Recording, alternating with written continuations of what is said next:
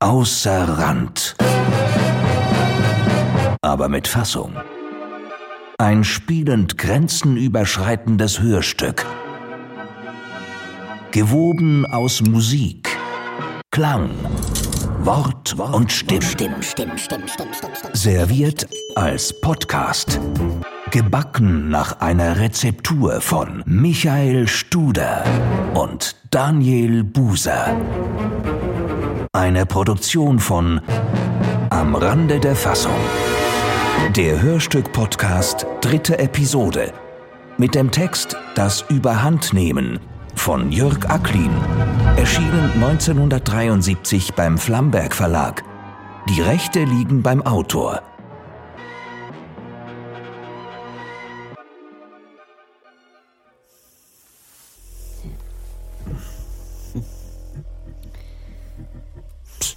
Mitch, Ja?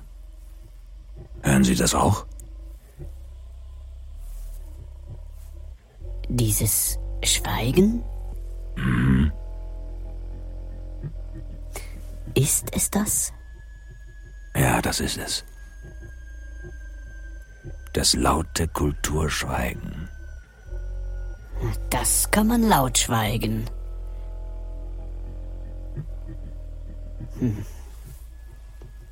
Und, Mitch, wie läuft das Geschäft? Naja, Sie wissen ja, Corona. Lockdown-Schock. Nix Taxi. Keiner will nirgendwo hin. Alle sind am Rande der Fassung. Systemirrelevant. Na, und bei Ihnen? Nächste Frage. Was ist eigentlich unser Auftrag in dieser Episode? Noch nichts. Das Nichts nimmt Überhand. Und das Wenige wird mehr. Hören Sie das auch? Ja. Zünden wir eine Kerze an. Ja, für die Hoffnung, Für die Kultur. für den Aufschwung. Für die Demokratie. Für die Poesie. Ein Feuer für den Wandel, für die Zukunft, Für alles Systemrelevante, also für alle Lebewesen. für mehr Rituale entschleunigten Seins. Mehr Licht für Mutter Erde. Ja, Gaia. Haben Sie Zündhölzer?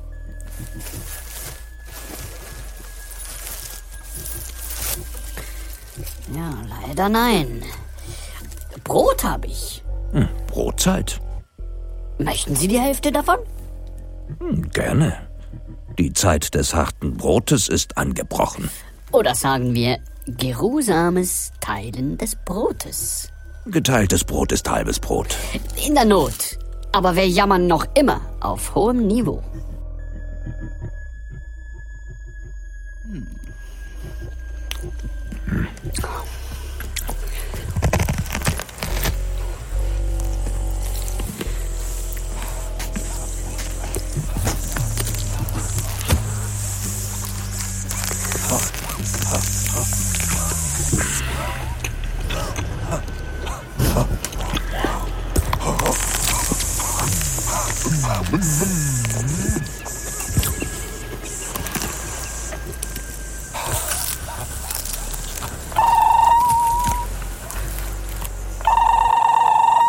Hallo?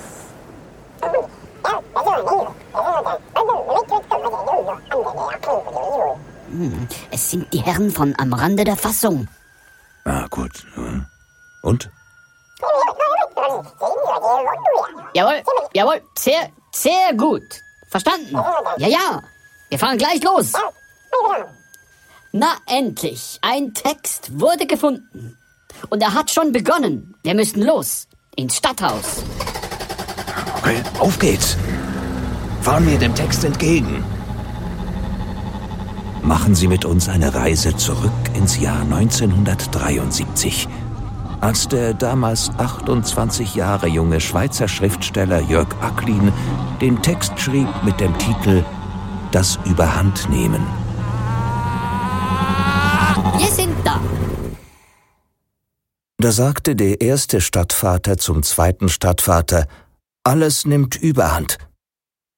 Der zweite Stadtvater sagte es dem dritten weiter, dieser dem vierten, bis zuletzt der siebzehnte Stadtvater wieder zum ersten Stadtvater sagte, alles nimmt Überhand. Wir müssen sehen, dass das Überhandnehmen nicht noch weiter Überhand nimmt. Wir müssen etwas gegen das Überhandnehmen unternehmen, etwas Entscheidendes unternehmen, etwas beschließen, damit ein für allemal dem Überhandnehmen ein Riegel geschoben wird. Wo soll das sonst hinführen? rief der dreizehnte Stadtvater sichtlich erregt. Auf meinem Sektor ist es am schlimmsten, meinte ganz verzweifelt der vierte Stadtvater. Was soll das heißen am schlimmsten? platzte der elfte Stadtvater dazwischen. Ich habe die Hände unter mir. Bitte, lachen Sie nur, meine Herren, lachen Sie nur, ja, auch die Hände nehmen Überhand, die Hände. Bitte, und die Füße, und die Füße, rief der siebzehnte Stadtvater, auch die Füße nehmen Überhand. Wir müssen einen entscheidenden Schlag gegen das Überhandnehmen führen, rief außer sich mit sich überschlagender Stimme der erste Stadtvater. Wir müssen einen achtzehnten Stadtvater gegen das Überhandnehmen wählen. Wir müssen einen achtzehnten Stadtvater wählen gegen das Überhandnehmen des Überhandnehmens, einen überparteilichen Stadtvater. Erleichtert atmeten alle Stadtväter auf. Wer für die Wahl eines achtzehnten Stadtvaters ist, hebe die Hand, rief der erste Stadtvater. Sechzehn Hände wurden aufgestreckt. Nur der elfte Stadtvater enthielt sich der Stimme, entmutigt murmelnd, diese Hände, diese Hände. Und der siebzehnte Stadtvater lehnte sich gekränkt im Stuhl zurück und zischte, immer mit den Händen, warum nicht einmal mit den Füßen? Der Vorschlag war angenommen, aber nun war guter Rat teuer. Wer sollte für diesen verantwortungsvollen Posten gewählt werden? Die Sitzung wurde aufgehoben.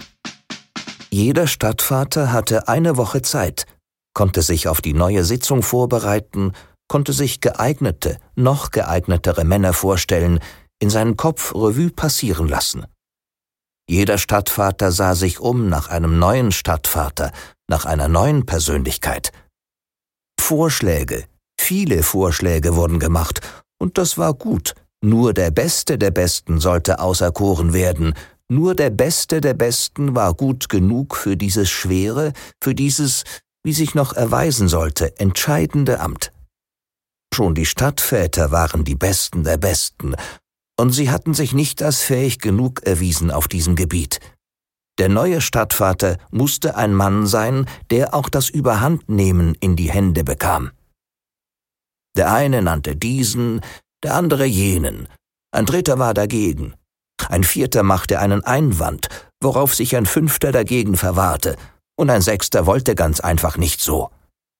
Im Gegensatz zu einem siebten, der meinte, das ist doch im Grunde alles gar nichts Neues bis endlich der fünfzehnte Stadtvater einen annehmbaren, einen ausgezeichneten Vorschlag machte.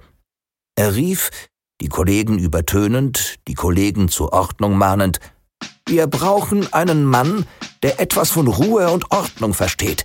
Wir brauchen einen Mann aus Militärkreisen, einen militärischen Führer. Wir brauchen einen militärischen Führer, der neben seiner Beschäftigung für die Sicherheit unserer Stadt auch noch Zeit findet, das Überhandnehmen in die Hand zu nehmen. Alle waren begeistert. Das war ein Vorschlag, das ließ sich hören. Es wurde abgestimmt. Wer für eine Persönlichkeit aus höchsten Militärkreisen ist, hebe die Hand. Sechzehn Hände fuhren in die Höhe. Aber wen sollte man wählen?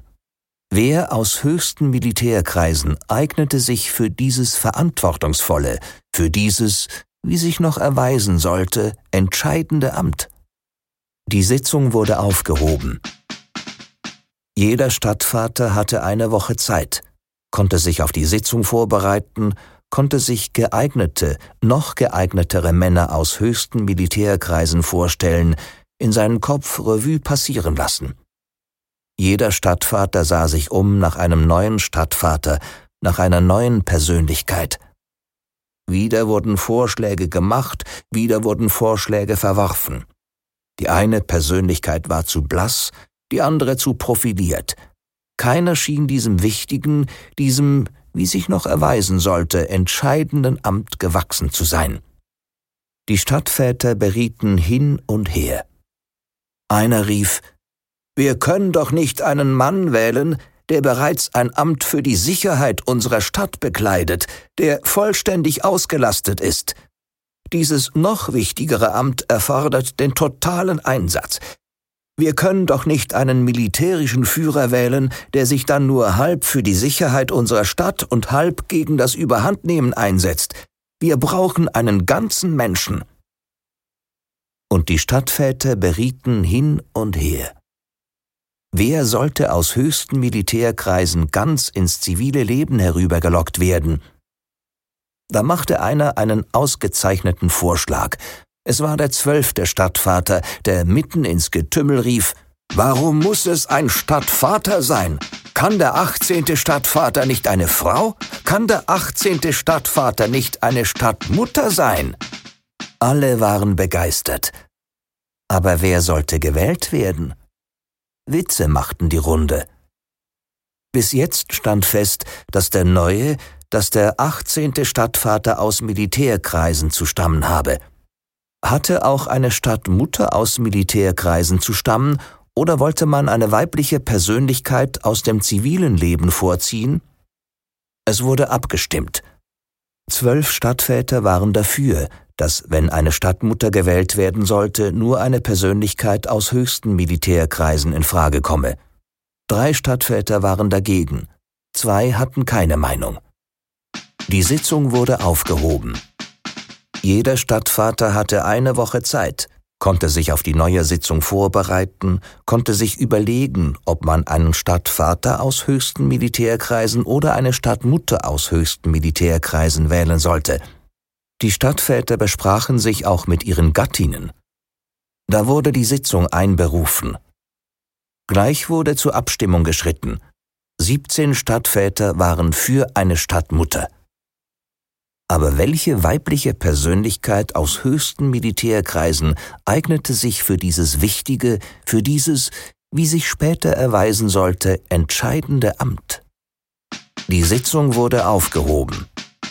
Jeder Stadtvater hatte eine Woche Zeit, konnte sich auf die Sitzung vorbereiten, konnte sich geeignete Frauen aus höchsten Militärkreisen vorstellen, noch geeignetere in schmucker Uniform in seinen Kopf Revue passieren lassen.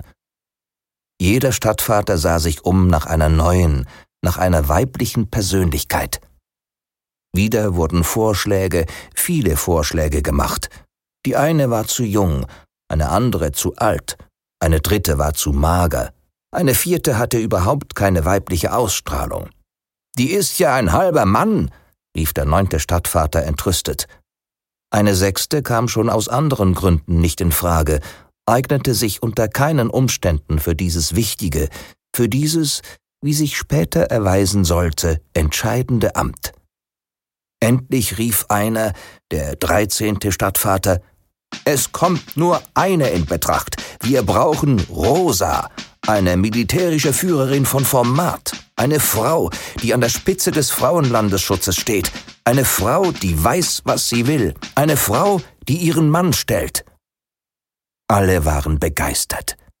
Die höchste Repräsentantin des Frauenlandesschutzes muss es sein, eine attraktive Frau, eine Frau mit größter weiblicher Ausstrahlung, nicht zu groß, nicht zu klein, eine Frau mit toller Figur. Aber ist sie nicht etwas gewöhnlich? meinte der vierzehnte Stadtvater, in Gedanken bei seiner Gattin. Etwas aufdringlich, meinte der zweite Stadtvater, in Gedanken bei seiner Mutter. Beide wurden niedergeschrien, ausgepfiffen, angerempelt. Siebzehn Hände reckten sich in der nachfolgenden Abstimmung in die Höhe. Der neue, der achtzehnte Stadtvater war also eine Stadtmutter, eine Frau, eine militärische Führerin, die aus höchsten Militärkreisen ins zivile Leben herübergelockt werden sollte, damit sie sich ganz ihrem wichtigen Amt hingebe und im In die Hand nehmen des Überhandnehmens aufgehe. Unverzüglich wurde ein Brief an die höchste Repräsentantin des Frauenlandesschutzes verfasst, in dem sie, Retterin der Stadt, angefleht wurde, um Gottes Willen Ja zu sagen. Noch am gleichen Tag wurde der Brief zur Post gebracht. Nach einer Woche kam Antwort. Die höchste Repräsentantin des Frauenlandesschutzes schrieb, das Überhandnehmen sei auch in Militärkreisen aufgefallen, da und dort könne man ihm begegnen, da und dort könne man damit konfrontiert werden. Aber sie sei damit bis jetzt stets fertig geworden, habe sich deswegen nicht aus der Ruhe bringen lassen, was aber nicht heiße, dass sie dieses Amt ohne weiteres annehme. Sie bitte um genaue Aufklärung. Ein Raunen ging durch den Stadthaussaal. Die Stadtväter waren entzückt. Bereits eine Woche später war die höchste Repräsentantin des Frauenlandesschutzes in ihrer schmucken Uniform Gast der Stadtväter. Die Stadtväter waren begeistert. Was für eine Frau, flüsterten sie sich zu. Was für herrliche Beine. Zwar ist sie nicht mehr ganz jung, aber oho. Der erste Stadtvater stieß den zweiten Stadtvater mit dem Ellbogen an. Ich glaube, die trägt unter der Uniformbluse keinen BH. Bei der sitzt alles goldrichtig, und dabei ist sie so intelligent. Jeder wollte mit ihr sprechen, wollte ihr seine Meinung kundtun, wollte ihr Komplimente machen, Informationen geben, alle zugleich. Da rief der erste Stadtvater Bitte, meine Herren, so geht das nicht. Und ein Stadtvater nach dem andern kam an die Reihe.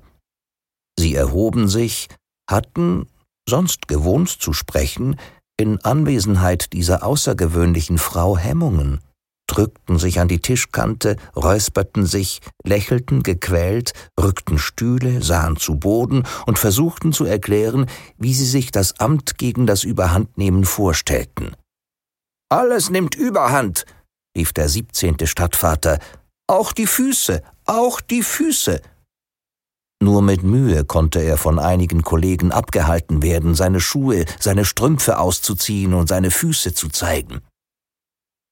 Alle Stadtväter kamen dran, alle hatten ihr etwas zu sagen, alle hatten ihr etwas Wichtiges mitzuteilen. Geduldig hörte sich die höchste Repräsentantin des Frauenlandesschutzes die Männer an, nickte bisweilen oder lächelte freundlich. Zuletzt sagte sie, ich werde das Amt annehmen, meine Herren, werde mein Möglichstes tun. Ein Tumult brach los im Stadthaussaal. Die Stadtväter waren kaum mehr zu halten, kaum mehr zu bändigen, riefen Blumen, Blumen her für unseren achtzehnten Stadtvater, für unsere Stadtmutter, Blumen für Rosa. Später berieten die Stadtväter, wie man der Stadtbevölkerung weismachen konnte, dass ein achtzehnter Stadtvater eine Stadtmutter sich als unbedingt notwendig erwies, wenn dem Überhandnehmen Einhalt geboten werden sollte. Die Bevölkerung wird begeistert sein, sagte der erste Stadtvater. Wir werden die Bevölkerung begeistern, werden die Bevölkerung darauf vorbereiten, dass der 18. Stadtvater, Stadtmutter, verbesserte er sich lächelnd, aus höchsten Militärkreisen zu stammen hat. Aber auch das wird der Bevölkerung einleuchten. Meine Herren, rief der erste Stadtvater abschließend, sorgen Sie dafür, dass unsere Wahl den Stadtbewohnern einleuchtet. Sorgen Sie dafür, dass unsere Wahl die Stadtbewohner begeistert. Und in allen Zeitungen wurde geschrieben, im Fernsehen wurde berichtet, dass dank einem außergewöhnlichen Glücksfall die Stadt endlich wieder aufatmen könne. Man habe jemanden gefunden, der die Fähigkeit besitze, das Überhandnehmen in die Hand zu nehmen, habe einen neuen Stadtvater gefunden. Ja, man habe keine Mühe gescheut, einen neuen Stadtvater zu wählen, habe diesmal auf das männliche Geschlecht zugunsten des Überhandnehmens verzichtet, habe eine Frau, eine Stadtmutter auserkoren, der man das Überhandnehmen in die zarten, aber wenn nötig auch energischen Hände legen wolle. Man habe eine Stadtmutter auserkoren, die alle wesentlichen Eigenschaften für dieses schwere Amt mitbringe, eine Frau aus höchsten Militärkreisen. Es ist, sagte der Fernsehsprecher, schrieben die Zeitungen, es ist niemand anders als die höchste Repräsentantin des Frauenlandesschutzes. Rosa, wie man sie im Volksmund bereits seit langem nenne, sei ja nicht nur in Militärkreisen sehr beliebt gewesen. Und weiter nahm in der Stadt das Überhandnehmen Überhand.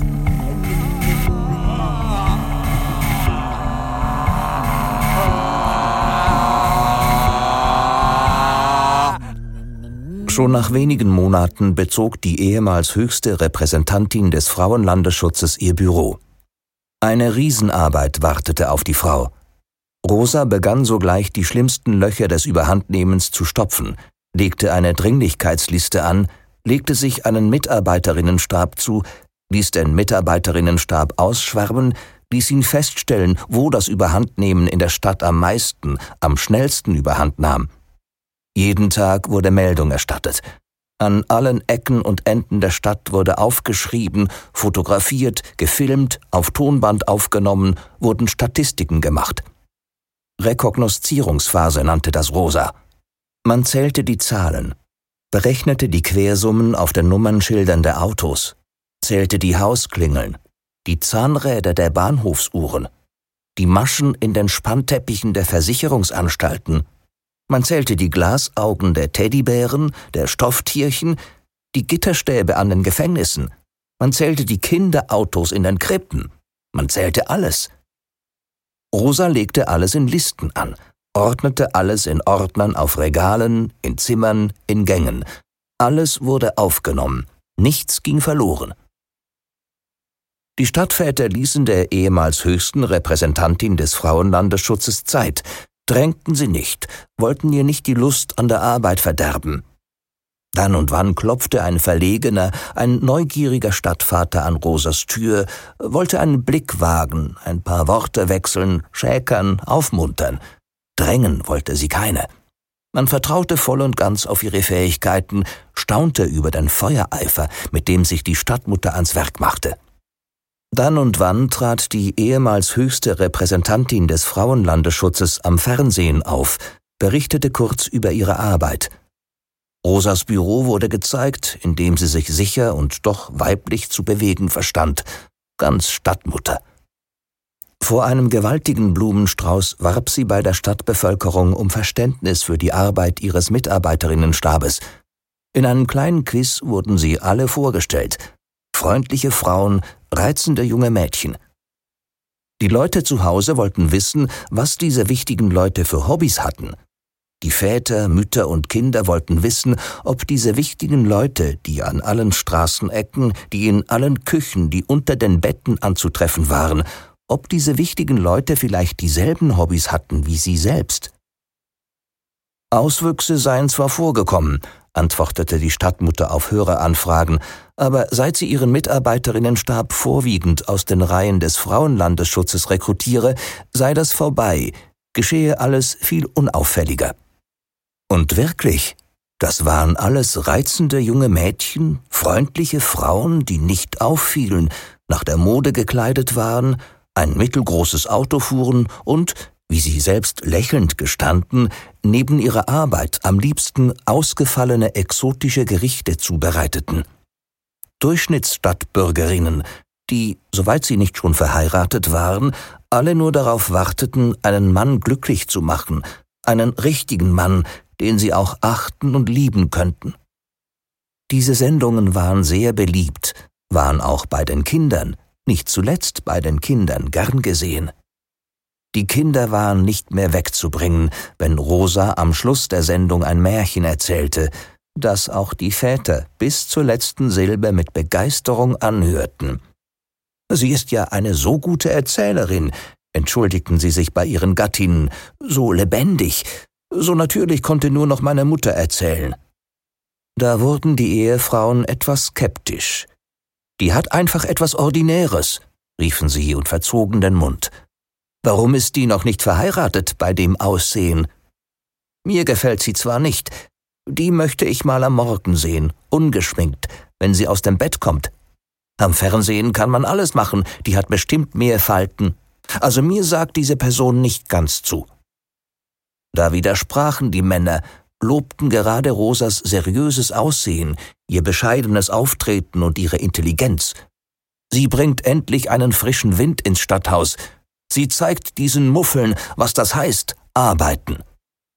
Doch unter sich berichteten die Männer eigene Militärerlebnisse, wurden Helden mit nicht ganz sauberen Gewehrläufen, Gamellen vor den Vorgesetzten, hatten sich nicht unterkriegen lassen, riefen, aber eigentlich hat es mir ganz gut getan, klopften sich auf die Schenkel, machten Anspielungen. Ja, wenn Rosa in meinem Zug stundenlang hätte, stundenlang wäre ich unter ihrem Fenster hin und her gegangen, hätte sie, Herrgott noch einmal, hätte ich Röschen bewacht, keinen hätte ich hineingelassen. Rosa wurde immer beliebter. Die Stadtväter eiferten um ihre Gunst, machten ihr den Hof, stellten sich gegenseitig bloß, machten Anspielungen vor den Ehefrauen ihrer Kollegen. Die Stadtväter achteten besser auf ihre Kleidung, auf ihr Aussehen. Sie nahmen am Morgen die Treppe des Stadthauses mit ein paar federnden Sprüngen, ließen keinem Kollegen mehr den Vortritt, wurden einsam. Die Gattinnen der Stadtväter wurden eifersüchtig auf die Stadtmutter, begannen sich zu kleiden wie die Stadtmutter. Alle Stadtbewohnerinnen begannen sich zu kleiden wie die Stadtmutter. Der Stadtmutterlook kam auf, eine Mischung aus Frauenlandesschutzuniform, Volkstracht und neuester Mode. Überall wurden Stadtmutter-Jupes, Stadtmutter-Jäckchen, Stadtmutter-Schuhe, Stadtmutter-Krawatten, Rosa trug breite Krawatten, ausgestellt, verkauft und getragen. Die Schaufensterpuppen zeigten Rosas Züge, trugen Rosas rosa Unterwäsche. Rosas rosa Unterwäsche wurde nicht nur von Frauen, wurde auch von Männern geschätzt, gekauft und getragen. Nach den Berichten über das In die Hand nehmen des Überhandnehmens zeigte die ehemals höchste Repräsentantin des Frauenlandesschutzes den Frauen und Mädchen am Fernsehen, wie sie sich schminkte, welche Tages-, welche Nachtcremen sie bevorzugte, wie sie sich schlank hielt. Da schaue ich gar nicht hin, riefen die Ehefrauen, genau hinschauend hinter den Männern. Die benimmt sich ja wie eine Nutte. Ich würde mich schämen. Die Ehefrauen wurden noch eifersüchtiger auf die Stadtmutter, begannen sich zu schminken, begannen sich fit zu halten wie die Stadtmutter. Alle Stadtbewohnerinnen begannen sich zu schminken, einzukrämen, fit zu halten wie die Stadtmutter. Die Gattinnen sagten, sie würden sich schämen, wenn sie am Fernsehen aufträten wie die Stadtmutter, was die verdienen müsse. Abends begrüßten die ermüdeten Ehemänner zwei Stadtmütter, eine am Fernsehen, eine in der Wohnung, und riefen Ach, das ist doch kindisch, und dachten, eine Rosa wirst du nie und nimmer, warfen die Tür ins Schloss und tranken ihr Bier auswärts. Die Gattinnen weinten, schimpften auf Rosa, spuckten auf den Bildschirm und dachten, wie macht sie es nur? Monate vergingen, und noch immer konnte die Stadtmutter keinen exakten Bericht geben über das Überhandnehmen des Überhandnehmens in der Stadt.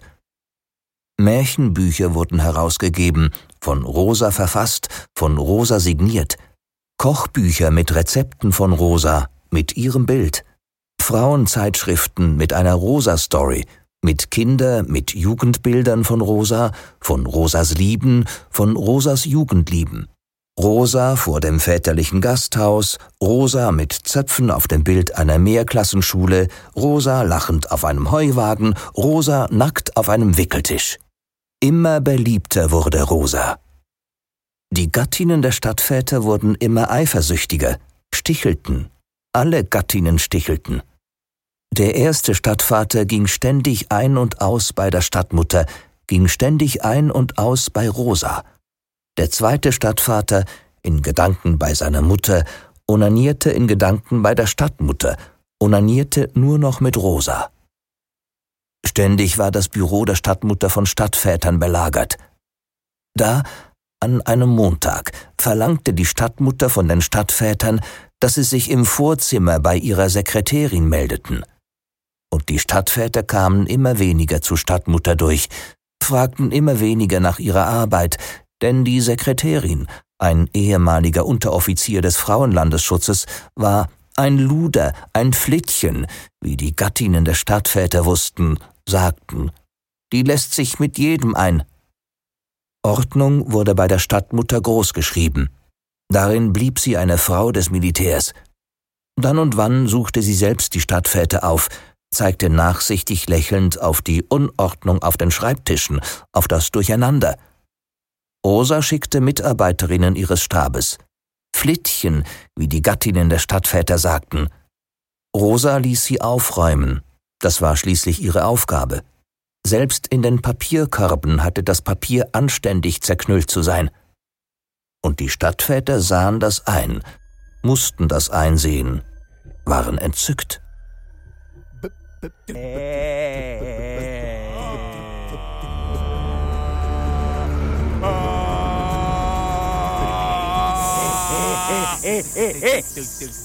Und immer weiter nahm in der Stadt das Überhandnehmen Überhand. Die Plastikfläschchen, die Spraydosen in den Schachteln, auf den Gestellen, der Sprayregen des Fliegen, der Sprayregen des Scheidenbakterientods, der Sprayregen gegen Mundgeruch. Die Kinder nahmen Überhand, die Mädchen, die Knaben, die Wegwerfpackungen, die Greise, die Greisinnen, die Glühbirnen, die Bandscheibenschäden nahmen Überhand, die Verkehrstafeln, die Lichtschalter, die doppelseitigen Klebebänder, der Kunstdünger. Die Freiheit nahm Überhand, die Unfreiheit, die Freiheit zur Unfreiheit, alles nahm Überhand. Ein teuflisches Wuchern, flüsterten sich die Stadtbewohner, flüsterten sich die Stadtväter zu. Wo soll das hinführen? Ein himmlisches Wuchern, dachte lächelnd die Stadtmutter. Ein Wuchern, das nach einer starken Hand, ein Wuchern, das nach einer himmlischen Ordnung lechzt. Da schlossen sich die Gattinnen der Stadtväter zusammen, kochten nicht mehr, verweigerten alle vier Wochen die eheliche Pflicht und verlangten endlich einen genauen Bericht der Stadtmutter über das Überhandnehmen des Überhandnehmens in der Stadt. Die Stadtväter versprachen, die Stadtväter versicherten ihren Gattinnen, dass die Stadtmutter eben im Begriff sei, dass die Stadtmutter kurz vor dem Abschluss stehe, dass die Stadtmutter nicht gestört werden dürfe.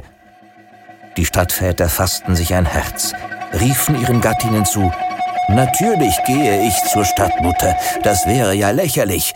Morgen schon werde ich bei ihr vorsprechen. Aber die Stadtväter getrauten sich nicht, kamen nicht zur Sache, kamen nur ins Vorzimmer, blieben hängen.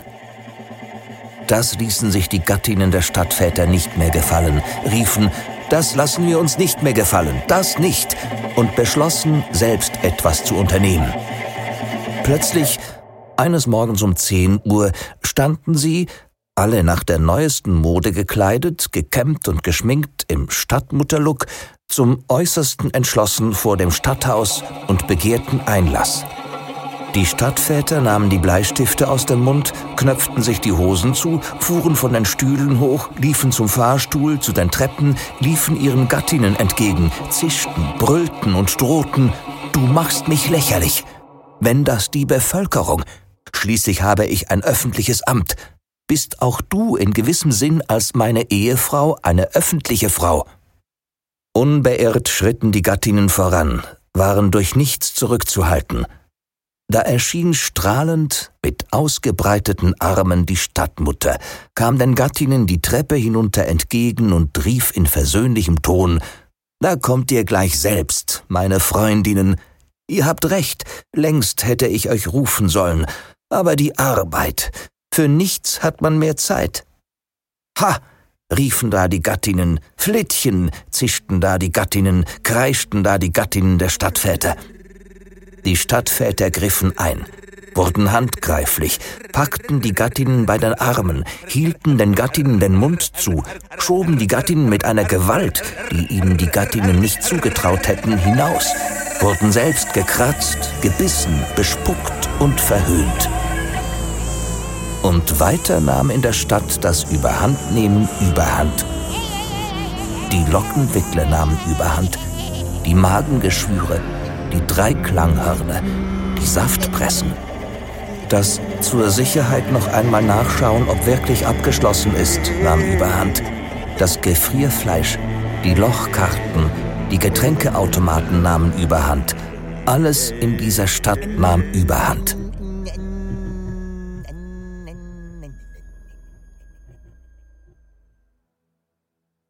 Endlich an einem milden Frühlingstag, die Blätter sprossen, die Käfer krabbelten, nur selten lag noch Raureif am frühen Morgen, sagte die Stadtmutter eine Sitzung an. Eine Sitzung, an der sie Bericht geben wollte über die derzeitige Lage des Überhandnehmens in der Stadt. eine Art Rechenschaftsbericht über ihre Arbeit in diesem wichtigen, wie sich noch erweisen sollte, entscheidenden Amt. Die 17 Stadtväter waren gespannt, ließen auch zu Hause etwas durchblicken, und die Gattinnen brachen ihr monatelanges Schweigen, gaben ihrer drängenden Neugier nach, fragten nach mir, wollten alles ganz genau wissen. Der Bericht der Stadtmutter, Rosas Bericht, war erschütternd, versetzte die Stadtväter in Aufregung, ließ die Stadtväter die Hände ringen, an den Herzinfarkt denken, an ihre Gattinnen.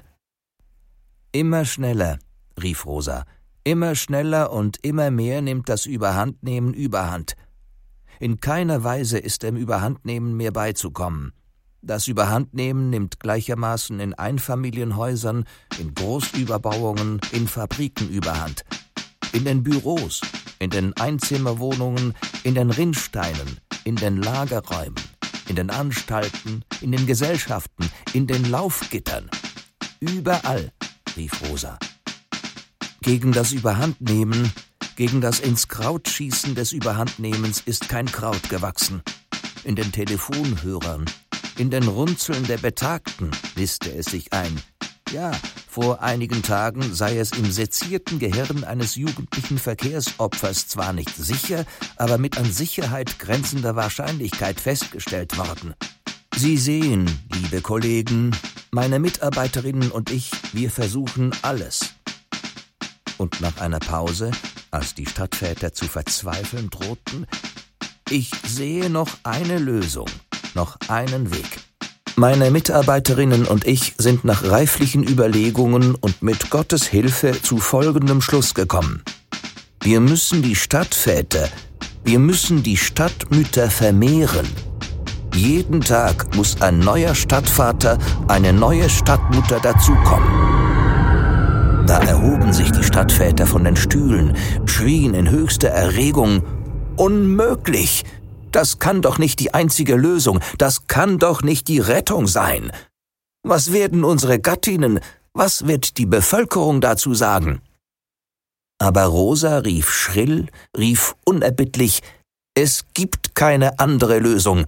Fragt doch meine Mitarbeiterinnen, fragt sie doch. Und die Mitarbeiterinnen nickten, ohne von den Stadtvätern gefragt zu werden. Es gab nur eine Lösung, eine einzige Lösung, die richtige Lösung, die Rettung. Das wussten alle, das mussten auch die Stadtväter einsehen. Die Rettung war eine Vermehrung der Stadtväter, der Stadtmütter.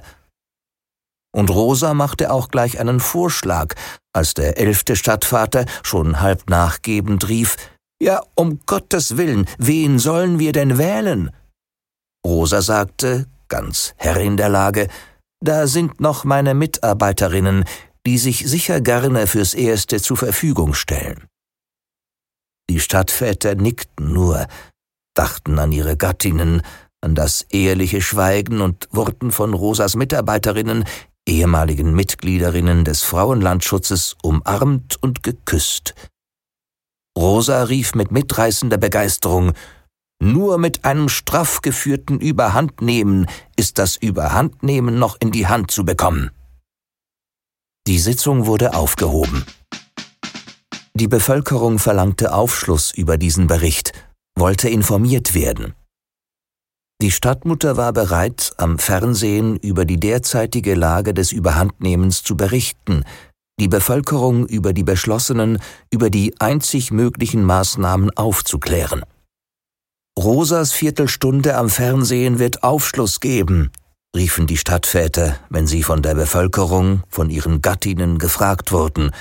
Rosas Viertelstunde wird alles klären, alles. Und Rosa kam am Fernsehen. Rosa wirkte müde, ernst.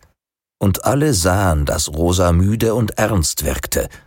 Einige sagten, sie wirkt traurig und Rosa las ihren Bericht mit monotoner Stimme, berichtete vom Überhandnehmen der Kaugummis, der Kinderrasseln, vom Überhandnehmen in den Brillenetuis, zwischen den Leichtmetalljalousien auf den Flachdächern, in den Hosentaschen, in den Futteralen, vom Überhandnehmen der Schlüssel für Schulhäuser, der Schlüssel für Kasernen, der Schlüssel für Gefängnisse, vom Überhandnehmen der internen Telefonnummern in den Gebäudekomplexen, vom Überhandnehmen der Männer über 1,80.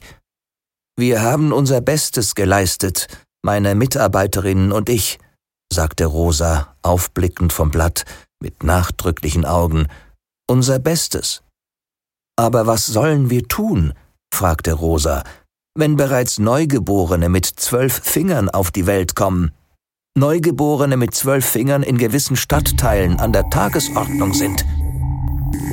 Und die Stadtbewohner schauderten, und die Stadtbewohner sagten, diese Frau sagt es endlich, wir haben es ja immer gesagt. So eine stattliche, so eine schöne Frau, seht sie an, vom Amt gezeichnet. Die Leute hatten Mitleid mit dieser Frau, mit Rosa, mit der Stadtmutter.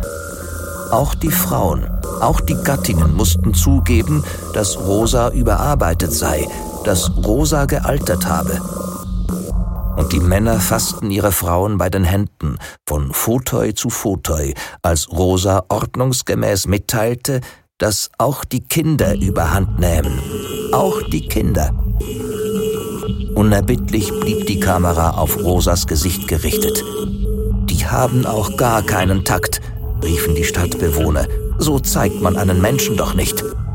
Aber Rosa, nicht nur Mensch, Rosa auch Stadtmutter, ehemals höchste Repräsentantin des Frauenlandesschutzes, straffte, fasste sich, zerknüllte das Blatt in der Hand und rief spontan, rief mit Begeisterung Wir können das überhandnehmen nur mit einem straff geführten, mit einem straff organisierten Überhandnehmen in die Knie zwingen. Auch den Männern traten Tränen in die Augen. So eine Frau, riefen alle, so eine Frau, Rosa, Rosa. Ehepaare umfassten sich, Kinder hüpften, Stühle kippten, Hunde bellten, Kanarienvögel verstummten. Und im Stadthaus floss der Champagner in Strömen. Und so begannen auch die Stadtmütter, Stadtväter überhand zu nehmen. Jeden Tag eine neue Stadtmutter, jeden Tag ein neuer Stadtvater, jeden Tag zwei, drei, jeden Tag vier, fünf neue Stadtmütter, Stadtväter, und Rosa hatte alles fest in der Hand. Die Stadtmütter, die Stadtväter müssen ins Kraut schießen, hieß es an den Plakatwänden. Frauen, Männer, werdet Stadtmütter, Stadtväter. Wir brauchen euch. Jeder Stadtvater des anderen, war ein Werbespruch, hieß es bald auf der Straße, im Volksmund. Stadtmutter, Stadtvater werden ist leicht, leichter als ihr denkt, Gesunde, unbescholtene Stadtbürgerinnen, Stadtbürger zwischen 30 und 70, meldet euch. Doch das Überhandnehmen des Überhandnehmens nahm weiter Überhand in dieser Stadt.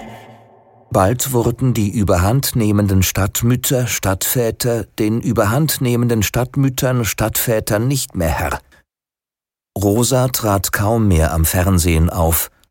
Rosa zeigte sich nicht mehr, zeigte sich nur noch in der Kinderstunde, zeigte den Kindern, wie sie auch einen Beitrag leisten konnten, wie sie ihre Tretautos, die Dreiradvelos, die Knall, die Wasserpistolen, wie sie die Plastiksoldaten, wie sie die Miniaturautos in Schachteln, wie sie die Spielsachen in Schränken, auf Gestellen, in Kämmerchen, wie sie die Spielsachen in Kellern, auf Estrichen am platzsparendsten unterbringen konnten.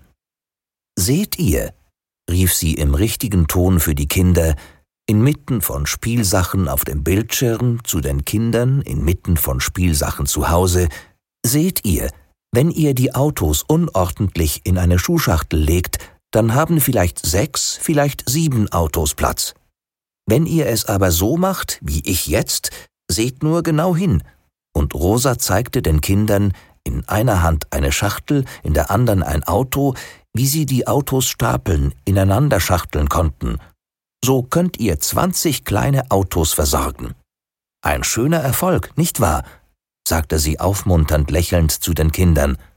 Macht's mir doch gleich nach, immer eines neben, eines auf das andere. Macht mal schön, Kinder. Und auch für das Puppenversorgen fand die Stadtmutter eine geeignete Lösung. Zerlegt die Puppen, sagte sie den Mädchen, nehmt ihnen die Köpfe ab, die Gliedmaßen. Dann lassen sie sich vielleicht leichter einordnen, dann gibt es viel kleinere Zwischenräume, wenn ihr sie in die Schachtel legt. Und Rosa zeigte den Kindern in einer Hand eine Schachtel, in der anderen eine Puppe, wie sie die Puppe am platzsparendsten unterbringen konnten. Zuerst die Arme, sagte sie freundlich, die könnt ihr ganz in die Ecken schieben, sie sind ja meist etwas angewinkelt. Dann die Beine, darauf die Körper und dazwischen die Köpfe. Macht's mir mal schön nach, eure Mutti wird Freude haben. Und die Mädchen, die Knaben machten Rosa alles nach, liebten Rosa, liebten die Geschichten von Rosa, stapelten, ordneten, zerlegten, versorgten wie Rosa. Da kamen aber die Mütter, drehten den Fernseher ab, schrien Unsinn, nun verführt sie auch noch die Kinder, meine, meine eigenen Kinder. Und die Kinder weinten, und die Kinder schrien, und die Kinder plärrten, leerten alles auf den Boden aus, und die Mütter schrien noch lauter, und zufällig kamen gerade die Väter von der Arbeit, schrien, man solle doch bitte mit dem Schreien aufhören, schließlich hätten sie den ganzen Tag gearbeitet, hätten ein Recht auf Ruhe. Und da weinten die Kinder, und da weinten die Frauen, und da stolperten die Väter, und da schrien die Väter, und da schlugen die Väter die Kinder, drehten den Fernseher an, sahen Rosa und schrien.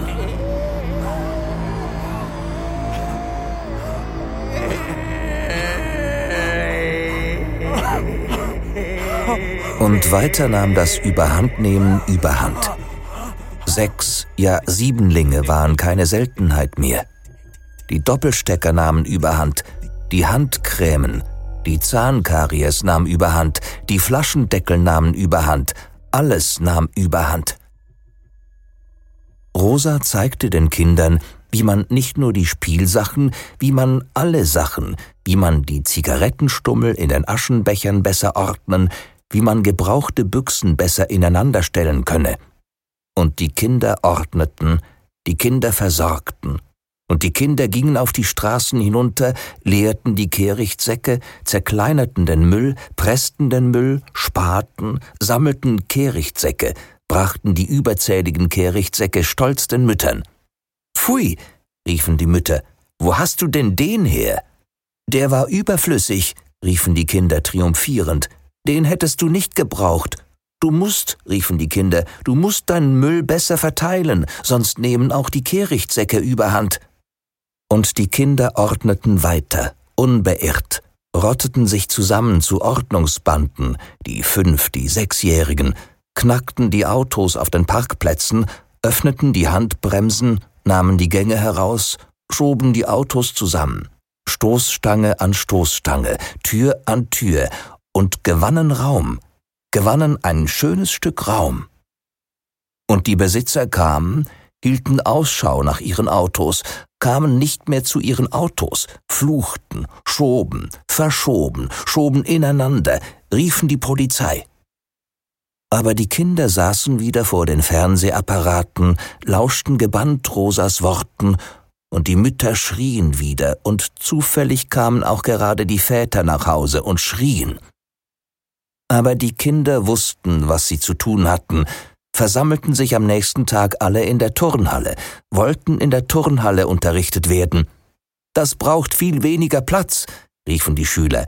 Das braucht 105 Quadratmeter weniger Platz, riefen die besten Rechner. Und die Lehrer schrien und die Lehrer fuchtelten. Und Rosa durfte auch in der Kinderstunde nicht mehr am Fernsehen erscheinen.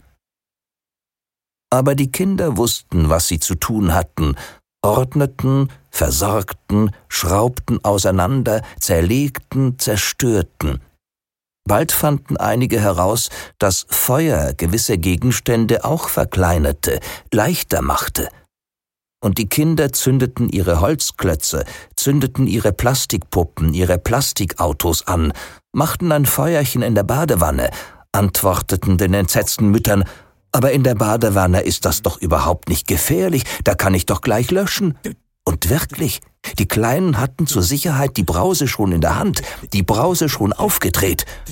Und zufällig kamen gerade die Väter nach Hause, schrien, schlugen die Kinder, belehrten die unfähigen Mütter, schlugen die uneinsichtigen Mütter, kratzten mit Messern, mit Schraubenziehern den verkohlten Plastik aus der Wanne, kratzten das E-Mail weg, fluchten, schrien, das ist ja nicht mehr zum Aushalten, suchten im Eisschrank nach einem Bier, fanden kein Bier, verließen die Wohnung, trafen verzweifelte Kollegen und betranken sich.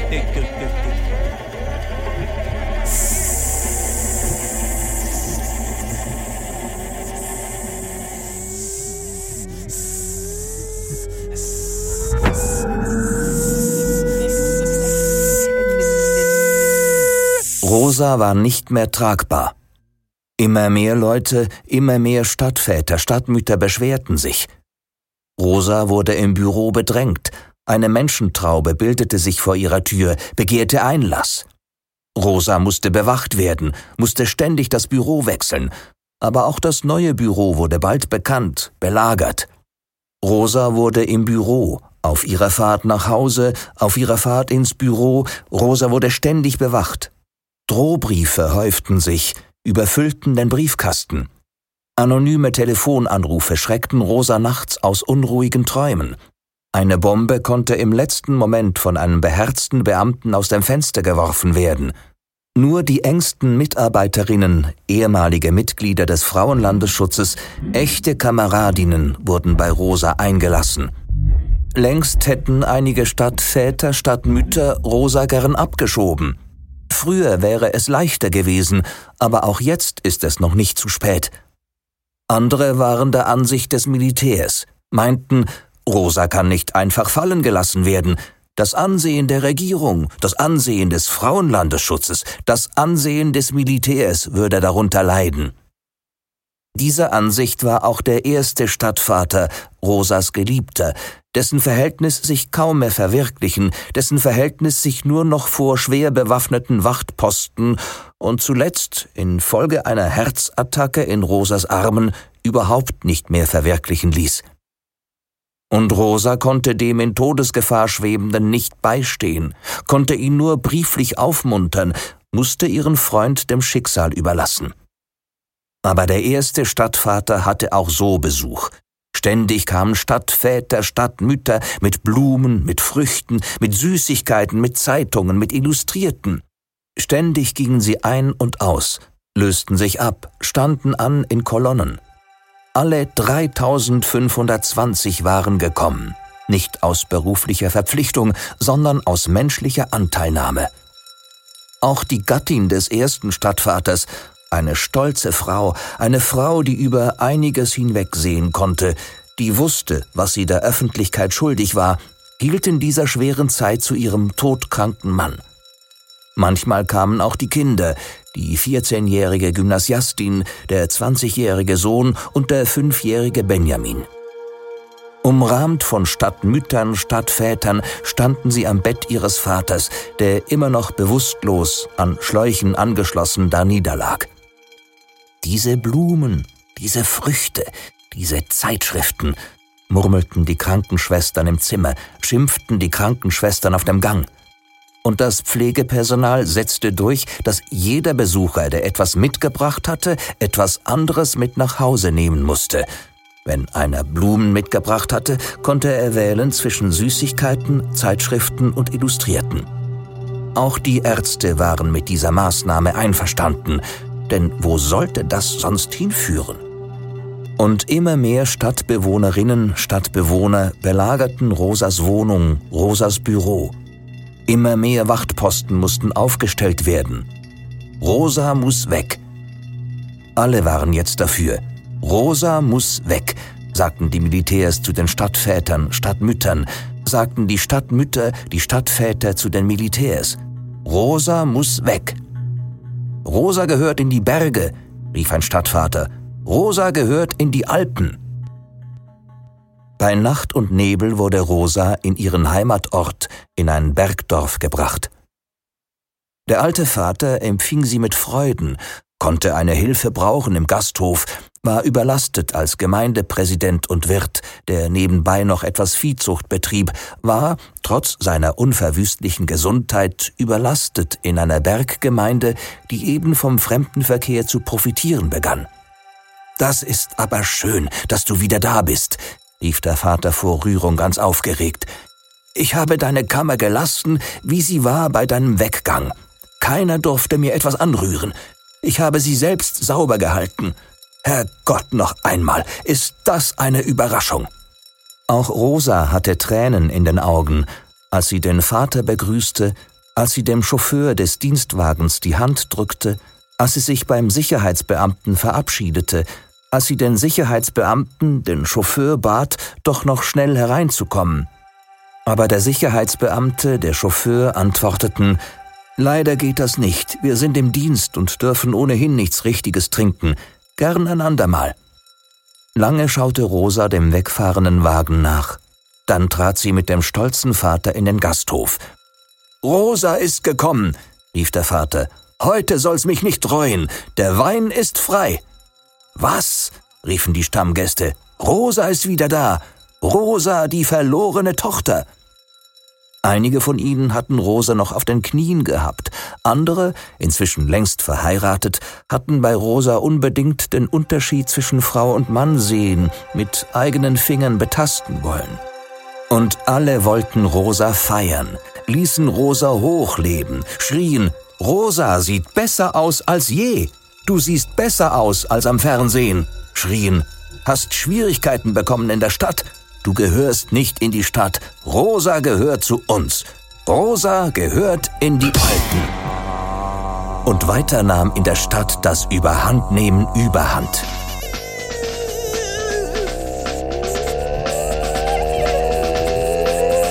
Die inzwischen 4102 Köpfe zählende Stadt Mütter-Stadt Vätermannschaft hielt pausenlos Sitzungen ab im Sportstadion. Es sprach nicht nur einer, es sprachen alle gleichzeitig, übertönten sich alle gleichzeitig, die allgemeine Mikrofonfreiheit griff um sich. Jeder kam mit einem eigenen Mikrofon, brüllte in ein eigenes Mikrofon. Jeder hatte Wesentliches zu sagen, einen Beitrag zu geben. Jeder fühlte sich als Repräsentant einer Gruppe. Jeder sprach im Namen einer Gruppe für sich selbst sprach im Namen seiner Wurstmaschine, sprach im Namen seines Wurstumsatzes, schrie, schließlich lebt ihr auch alle von Würsten, sprach im Namen seiner Wasserfilteranlage, schrie, schließlich müsst ihr euch auch alle irgendwo erholen können, sprach im Namen seiner Fernsehantenne, schrie, schließlich seht ihr auch alle fern, sprach im Namen seines Mischwasserhahns, schrie, schließlich duscht ihr euch hoffentlich auch jeden Tag.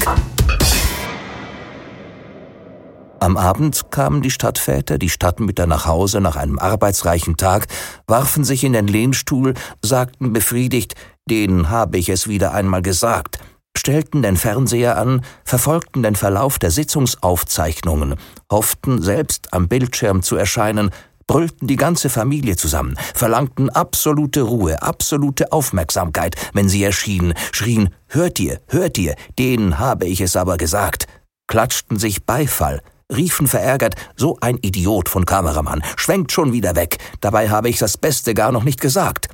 Sie stellten den Fernseher ab, sagten das Beste noch einmal selbst. Und die ganze Familie war ganz Ohr, hörte hingerissen zu. Nur der Kleinste weinte, fürchtete sich vor dem Vater, wurde angeschrien, brüllte, drohte die Rede zu übertönen, den Familienfrieden zu stören, musste hinausgetragen, musste zu den Nachbarn getragen werden, aber dort war ja dasselbe. Man traf den Nachbarn schon im Treppenhaus, rief, aber hören Sie doch mal, Sie können doch nicht, rief dem Nachbarn, der ein schreiendes Kind auf den Armen hatte, rief mit dem eigenen Kind auf den Armen, aber hören Sie doch mal, Sie können Ihr Kind doch nicht. Was machen Sie eigentlich mit Ihrem Kind, der arme Wurm? Mich müssen Sie nicht lehren, mit Kindern umzugehen, schrie der Nachbar, sein Kind in den Armen wiegend, sein plärrendes Kind in den Armen beschwichtigend. Wir haben schon Kinder gehabt, bevor Sie wussten, was das ist. Ja eben, rief der andere, Kinder gehabt, ständig Kinder gehabt. Wie viele haben Sie eigentlich? Sie haben gar nicht alle angegeben, verstecken einige im Keller, im Wandschrank. Wir wissen besser Bescheid, als Sie glauben. Kinder verstecken, das ist jetzt vorbei. Und beide Nachbarn zogen sich in die Wohnung zurück, sperrten die Kinder ins Bad, ließen sie schreien, plärren, ließen das Wasser laufen, ließen das Wasser den störenden Nachwuchs übertönen. Dann hörten sie sich die Rede an, wieder und wieder, klatschten Beifall wieder und wieder, riefen Stadtvater kann jeder werden, aber einen solchen wie dich, den haben nur wir. Unser Stadtvater ist der Beste, unser Stadtvater weiß Bescheid, lasst den mal ran. Am Fernsehen wurde eine Frau gezeigt, die im dritten Monat schwanger gegangen war, an der man eine Notgebärung vornehmen musste, die 14 Kinder, intakte, voll entwickelte Kinder zur Welt gebracht hatte. Sieben Mädchen und sieben Knaben.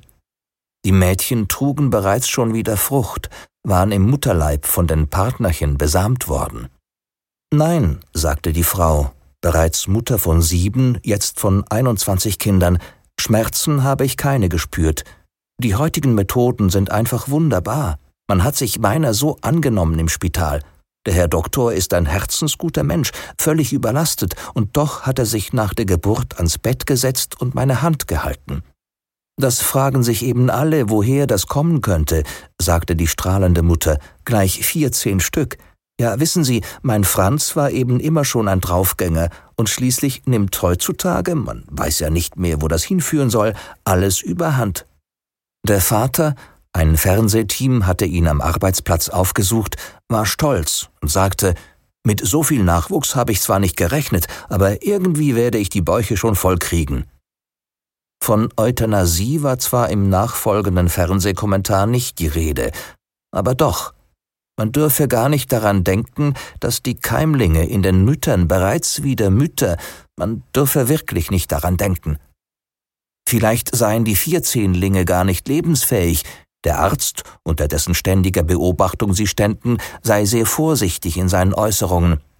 Die Medizin stehe im Grunde vor einem Rätsel. Wir stehen im Grunde alle vor einem Rätsel, sagten die Ärzte, sagten alle Ärzte ratlos. Die Vierzehnlinge wurden zum Tagesgespräch auf der Straße, zum Tagesgespräch im Sportstadion. Alle sprachen von den Vierzehnlingen. Es entstand ein Tumult. Nieder mit diesem Schwein, schrie ein Stadtvater, und ein anderer, hier zeigt es sich, hier zeigt es sich ganz deutlich, nieder mit diesem Schwein, wir wollen endlich ein Kinderverbot. Ein Kinderverbot. Die schwangeren Stadtmütter fielen in Ohnmacht oder verließen hastig die Sitzung, vorgeneigt, die Hände, die Aktentaschen vor den Bäuchen. Sofortmaßnahmen wurden getroffen. Versicherungen versicherten gegen Schwangerschaft, gegen Kindersegen. Alle schlossen Versicherungen ab gegen alles. Die Versicherungen wurden reich, zahllos wurden die Versicherungen, die Versicherungsdirektoren verkauften immer mehr Versicherungen, suchten Marktlücken. Versicherungen gegen das Überhandnehmen der Klosettrollen wurden abgeschlossen, gegen das Überhandnehmen der Schlafpillen, gegen das Überhandnehmen der Wohnwände. Die Versicherungsdirektoren verkauften immer mehr Versicherungen, setzten Werbefachleute ein, legten ihr Geld in Versicherungen an, versicherten sich in der eigenen Firma, versicherten sich bei der Konkurrenz, versicherten sich doppelt, versicherten sich dreifach, versicherten sich gegen Versicherungen. Und die ganze Bevölkerung profitierte davon, alle zogen Nutzen daraus. Am Fernsehen kam alle zwei Minuten der Versicherungsratgeber, die meistgesehene, die bedeutendste Sendung unter Mitwirkung von Fachleuten aus Wissenschaft, Kunst und Politik. Polizeiunternehmen schossen wie Pilze aus dem Boden, konkurrenzierten sich, übertrafen sich gegenseitig in Werbung, Leistung, Unauffälligkeit und Wirkung. Und weiter nahm das Überhandnehmen des Überhandnehmens überhand. Die Papierservietten nahmen überhand, die Magengeschwüre, die Gürtelreifen, die Eissorten und die Altersheime nahmen überhand. Ja, es wurde schon gegen das Überhandnehmen geschossen. Da und dort wurde mit Erfolg eine Handgranate gegen das Überhandnehmen geschleudert. Danach wurden allen Soldaten, bald auch allen unbescholtenen Stadtbewohnern Handgranaten, farbenprächtige Handgranaten abgegeben. Wer etwas auf sich hielt, trug zwei, ja drei Handgranaten auf sich. Wer etwas auf sich hielt, war bewaffnet. Ständig konnte man plötzlich Abhilfe schaffen müssen, ständig konnte einem das Überhandnehmen begegnen, da und dort, auf dem Weg ins Büro, auf dem Weg zur Freundin. Plötzlich konnte man überrascht werden. Am Morgen beim Aufwachen, am Abend beim Einschlafen. Praktische, dauerhafte Jacken mit Handgranatentaschen kamen auf, wasserdicht. Ständig detonierten Granaten da und dort in der Stadt. Alle atmeten auf, alte Leute bekreuzigten sich, endlich war wieder ein Schlag gegen das Überhandnehmen geführt worden. Schnell ein Griff in die Tasche.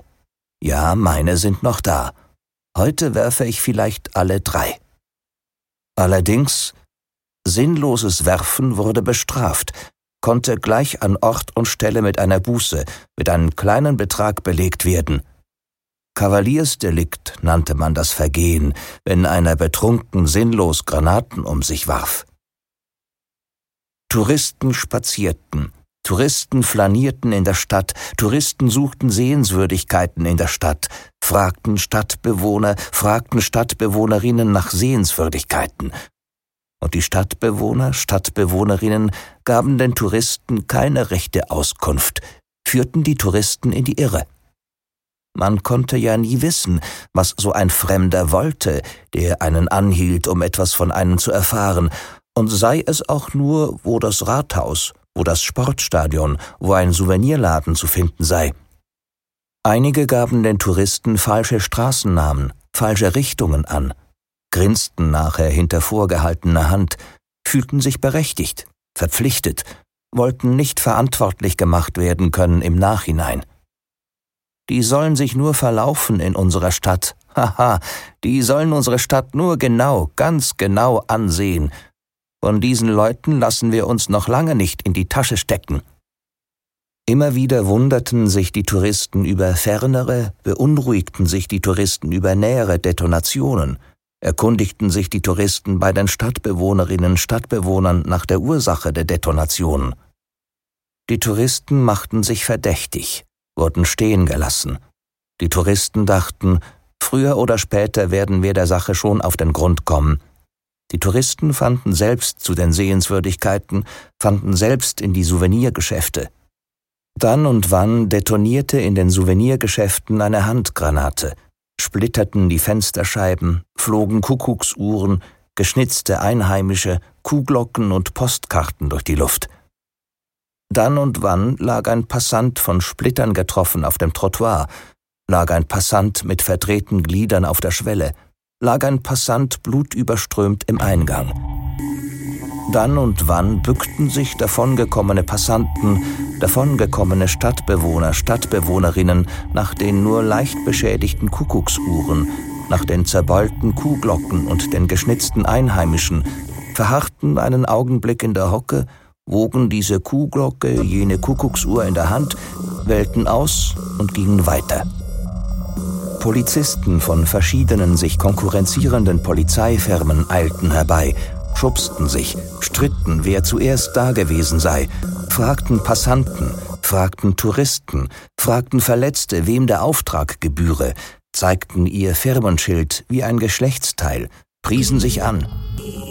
Endlich wurde der Streit entschieden durch den Handgranatenwerfer selbst, der einen Polizisten wählte, der selbstsicher den Grund für sein Werfen angab. Bitte sehen Sie selbst in den Laden, sagte er.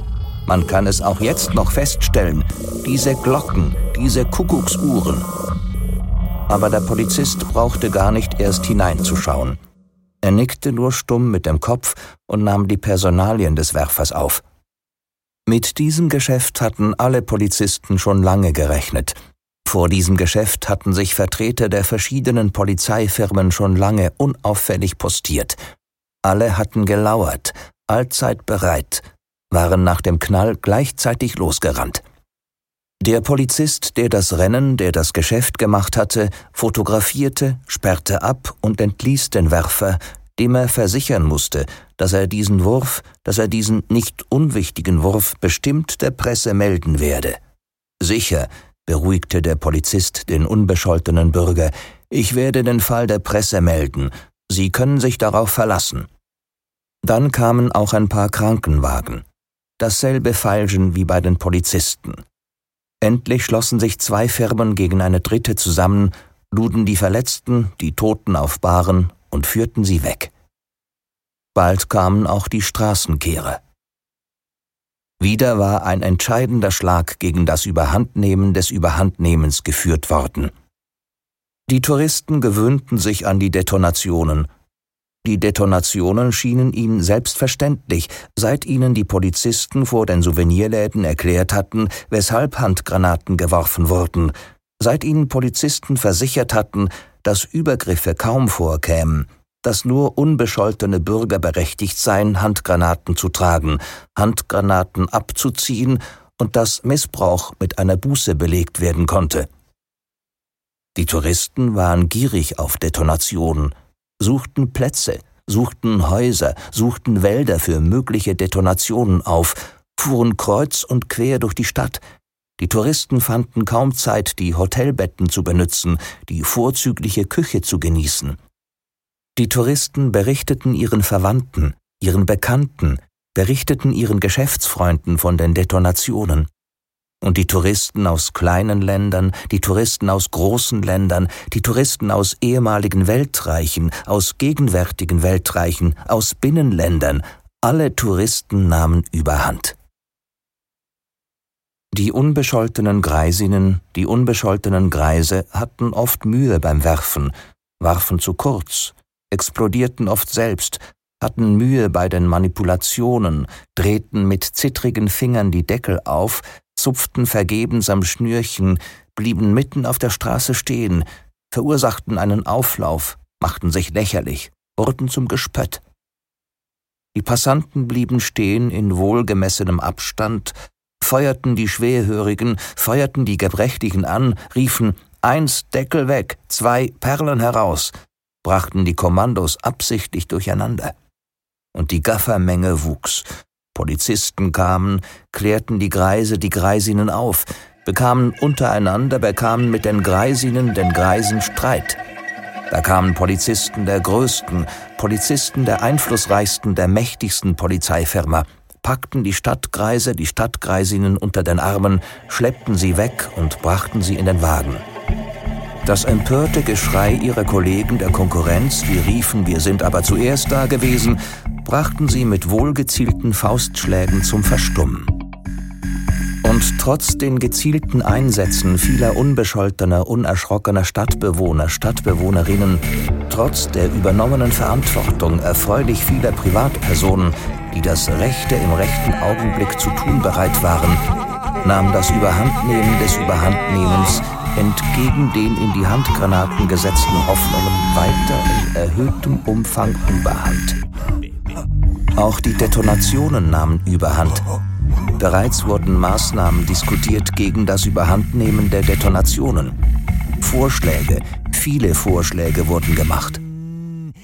Einzelne Stadtbewohner, Stadtbewohnerinnen halfen sich bereits selbst, begegneten den Detonationen mit einem gezielten Wurf oft schon mit einem sogenannten Doppelwurf.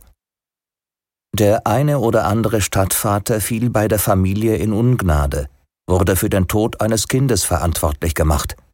Wir waren immer gegen das Handgranatenwerfen, riefen die Ehefrauen im Chor mit ihrer verbliebenen Brut. Aber dich haben wir am Bildschirm gesehen, wie du dich für das Werfen eingesetzt hast. Dich haben wir zu Hause noch einmal angehört, als du das Beste wiederholtest. Aber ihr wart doch begeistert, riefen kleinlaut die Ehemänner. Was kann ich denn dafür, dass es ausgerechnet unseren Peter erwischt hat? riefen traurig die Stadtväter.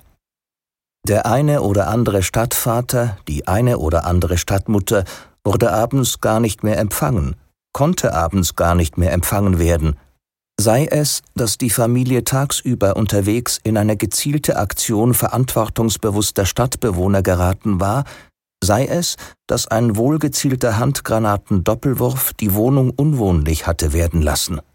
Wer konnte das noch sagen in solchen Zeiten, wo das Schicksal einem Unglücklichen beides zusammen bescheren konnte?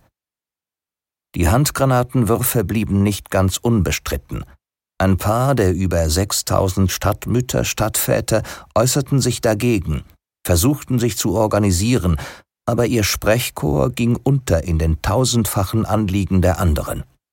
Hingegen fand der Vorstoß einer großen Stadt-Mütter-Stadt-Väter-Gruppe für die saubere oder stille Handgranate eher Beachtung. Alle wurden während der Arbeit oft von diesen lästigen Detonationen gestört. Dem Initianten dieser Gruppe, dem Direktor der größten, dem Direktor der einflussreichsten, der mächtigsten Polizeifirma, der zugleich Handgranatenfabrikbesitzer war, wurde der öffentliche Auftrag für die Entwicklung einer stillen Handgranate erteilt. Die Stadt durfte wieder etwas aufatmen, denn es war gut, es war zweifellos richtig, dass das Vorgehen gegen das Überhandnehmen leise geschehen konnte. Auch die Untersuchungsgefangenen, die Gefangenen, die Ankläger, die Richter nahmen überhand. Jede Stadtmutter war zugleich Richterin, jeder Stadtvater war zugleich Richter, Richter und Ankläger in einer Person. Und die Stadtmütter, die Stadtväter machten ihre Arbeit gut, machten ihre Arbeit schnell, denn pro Verurteilung verdienten sie einer der verantwortungsvollen Handlung entsprechende Summe. In den Untersuchungsgefängnissen warteten Mütter, die ein Kind verheimlicht hatten, Passanten, die einem unbescholtenen Handgranatenwerfer in die Arme gefallen waren, die einen Stadtbewohner an der Ausübung seiner Pflicht gehindert hatten. In den Untersuchungsgefängnissen warteten Leute, die Angst hatten, Leute, die ihre Angst zeigten, Leute, die verdächtig wurden mit ihrer zur Schau getragenen Angst, gefährlich mit ihrer einfältigen Angst. In einem Untersuchungsgefängnis waren mehr von diesen, im anderen mehr von jenen Leuten.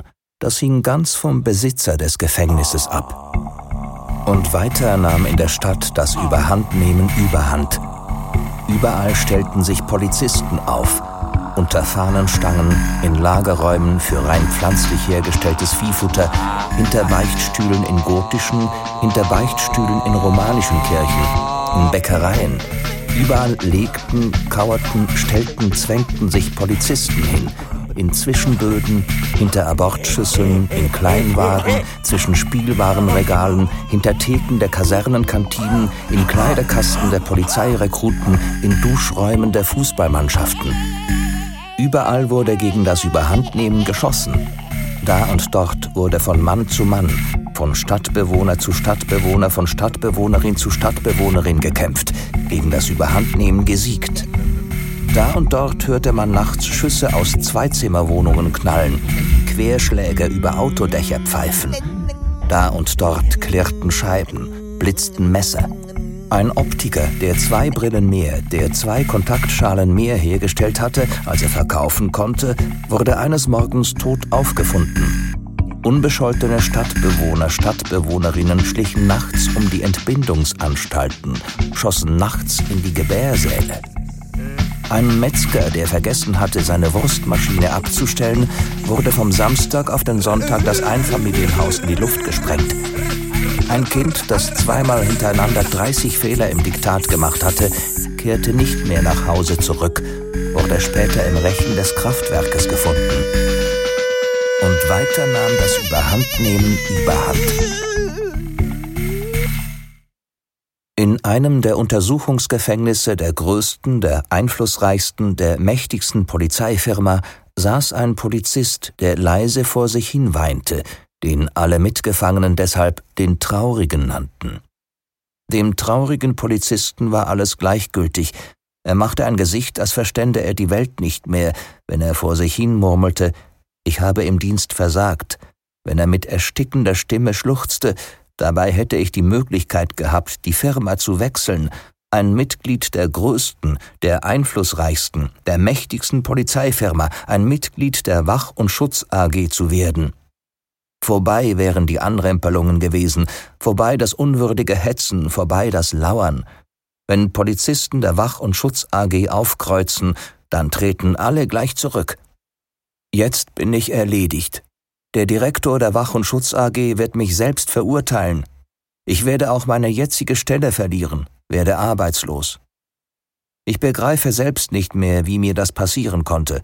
Einem unbescholtenen Stadtbewohner, einem initiativen Privatmann bin ich in den Arm gefallen. Einen aufmerksamen Bürger habe ich am Werfen gehindert. Gerade als er einen entscheidenden Schlag gegen das Überhandnehmen des Überhandnehmens führen wollte, als er seine Granate auf den Pausenplatz einer Schule werfen wollte, habe ich ihn zurückgehalten, weil ich meinen Sohn unter den spielenden Kindern vermutete. Aber mein Sohn war gar nicht unter den Kindern, hatte erst eine Stunde später Schule, kam gerade an, als man sich anschickte, mich zu verhaften. Es reichte mir gerade noch, ihm eine runterzuhauen, dem Bengel. Dann fassten sie mich. Und weiter nahm das Überhandnehmen Überhand. Die 6402 Stadtmütter, Stadtväter beschlossen, einig am Fernsehen aufzutreten, der Stadtbevölkerung ein Beispiel zu geben, der Stadtbevölkerung Mut zu machen, beschlossen, einen gemeinsamen Text, einen auswendig gelernten Text gemeinsam am Bildschirm herzusagen. Und die Stadtmütter, Stadtväter lernten den Text auswendig, lernten die wenigen Sätze auswendig, memorierten nachts vor dem Einschlafen, memorierten beim Baden, memorierten auf der Toilette, memorierten ununterbrochen, Liebe Stadtbewohnerinnen, liebe Stadtbewohner, in dieser schweren Zeit, in dieser Zeit eines allgemeinen Aufbruchs, in dieser Zeit, die von uns allen das Äußerste verlangt, ist es notwendig, müssen wir entschlossen sein, einen Pfahl in den Sumpf zu treiben, müssen wir entschlossen sein, uns auf Wesentliches zu besinnen, Wesentliches zu erhalten. Wir müssen weiterschreiten, der Zeit die Stirn bieten im Vertrauen auf uns, im Vertrauen auf Gott, und die Stadtväter, Stadtmütter traten einig am Fernsehen auf, gaben, wie der Ansager mit belegter Stimme sagte, der Stadtbevölkerung, uns allen, ein Beispiel in schwerer, in unübersichtlicher Zeit. Gleichzeitig begannen alle 6435 Stadtmütter, Stadtväter, zu Beginn der Sendung gezählt, begannen alle 6435 Stadtmütter, Stadtväter langsam und feierlich zu sprechen. Eine Manifestation unbeirrbarer Entschlossenheit. Zuerst gezeigt in der totalen, dann in der halbtotalen, schließlich, ungefähr bei Ist es notwendig, einige Gesichter in Großaufnahme. Leider gab es Verschiebungen. Der eine Stadtvater war bereits etwas weiter im Text, war bei einen Pfahl in den Sumpf treiben, während der andere noch bei Wir müssen entschlossen sein verweilte. Einer Stadtmutter kollerten Tränen über die Wangen. Und die Familien saßen zu Hause aufrecht in den Stühlen, murmelten ergriffen den Text nach. Die Mütter holten auch die versteckten, die überzähligen Kinder aus ihren Verstecken, aus den Kleiderkasten, den Mottenkisten, den Estrichen, setzten sie aufrecht, die Kleinkinder, die Säuglinge, betteten sie aufrecht in Lehnstühle, sagten sich rechtfertigend, in einem solchen Augenblick hat auch er das Recht, seinen Vater zu sehen. Und die Geschwister duldeten den ihnen unbekannten, den ihnen fremden Wurm mit missbilligenden Blicken, dachten, aha, so sieht er also aus, der wäre wirklich nicht mehr nötig gewesen. Gleich nach der Sendung wurden die Kleinen, die Kleinsten wieder weggeschafft, wurden die Brüderchen, die Töchterchen wieder versorgt. Einige erinnerten sich an Rosas Fernsehauftritte, sehnten sich nach Rosa zurück, glaubten immer noch, diese Unverbesserlichen, dass mit Rosa längst alles wieder in Ordnung wäre, riefen, allzu früh wurde sie abberufen, man hat ihr keine Chance gegeben, riefen, jetzt rächt es sich. Aber Rosa hatte sich bereits wieder eingelebt in den Alpen, in ihre Heimatgemeinde, hatte ein Weilchen den Kiosk geführt neben der Poststation, bald darauf in den väterlichen Gastbetrieb gewechselt und dort einiges verändert. Rosa war im Begriff, mit Einwilligung des alten Vaters, der seiner Tochter keinen Wunsch abschlagen konnte, den Gasthof in ein modernes Berghotel umzubauen, das sich sehen lassen konnte im Dorf. Bereits hatte sie auch Pläne für einen Skilift, Bereits wollte sie sich in den Gemeinderat wählen lassen, denn aus dem Dorf lässt sich einiges machen, sagte sie zu sich selber, aus dem Dorf lässt sich einiges herausholen. Auch eine Kunsteisbahn muss her, ein Curlingfeld. Man muss den Leuten etwas bieten, sonst kommen sie nicht, sagte Rosa zu den Dorfbewohnern, die sie alle noch duzten. Rosa wurde in den Gemeinderat gewählt, und im Gemeinderat wehte ein neuer, ein frischer Wind. Und Rosa mit ihren 37 Jahren eine reife, eine schöne Frau, sah sich um nach einem Mann, hatte längst einen im Auge, machte sich an einen Bruder des Gemeindepräsidenten heran, dem die Schreinerei gehörte, einen tüchtigen Mann in den Vierzigern, einen kinderlosen Witwer. Bald sah man die beiden immer häufiger zusammen. Ein stattliches Paar, da kommt etwas Rechtes zusammen, sagten die Leute. Geld kommt zu Geld. Ihr werdet sehen, die zwei bringen es weit im Leben. Bald waren die beiden verlobt. Kurz darauf wurde Hochzeit gefeiert, gleichzeitig mit der Eröffnung des Hotels. Rosenhof hieß der Schmuckebau. Einige Neider machten Rosa schlecht, tuschelten beim Kirchgang. Passt auf diese Person auf, die macht uns auch noch unser Dorf kaputt. Aber hier war Rosa zu Hause. Hier war Rosa aufgewachsen, zur Schule gegangen. Hier hatte Rosa Kühe gemolken, Kühe kalbern gesehen, hier hatte Rosa sich selber ein Kind abgetrieben, hier wusste sie Bescheid, hier war sie nicht mehr so leicht aus dem Sattel zu heben. Bald schon kamen auch Rosas ehemalige Kollegen, Kolleginnen, Stadtväter und Stadtmütter aus ihrer Zeit zur Erholung in den Rosenhof, beglückwünschten Rosa, riefen, so schön wie du möchten wir es auch haben, lobten die gute Küche, die guten Betten, die gute Luft und fragten hinter vorgehaltener Hand, wie steht's hier mit dem Überhandnehmen? Du weißt schon, was ich meine. Aber Rosa lachte nur, dachte an den Abfallberg bei der Geröllhalde, lachte überlaut und rief, Kennen wir nicht, wir sind ein gesundes Völklein hier oben. Rosas Beliebtheit, Rosas Einfluss wuchs. Der Rosenhof sprach sich bei den Stadtvätern, den Stadtmüttern herum. Immer mehr Stadtväter, Stadtmütter erholten sich im Rosenhof, bauten Ferienhäuschen in Rosas Dorf.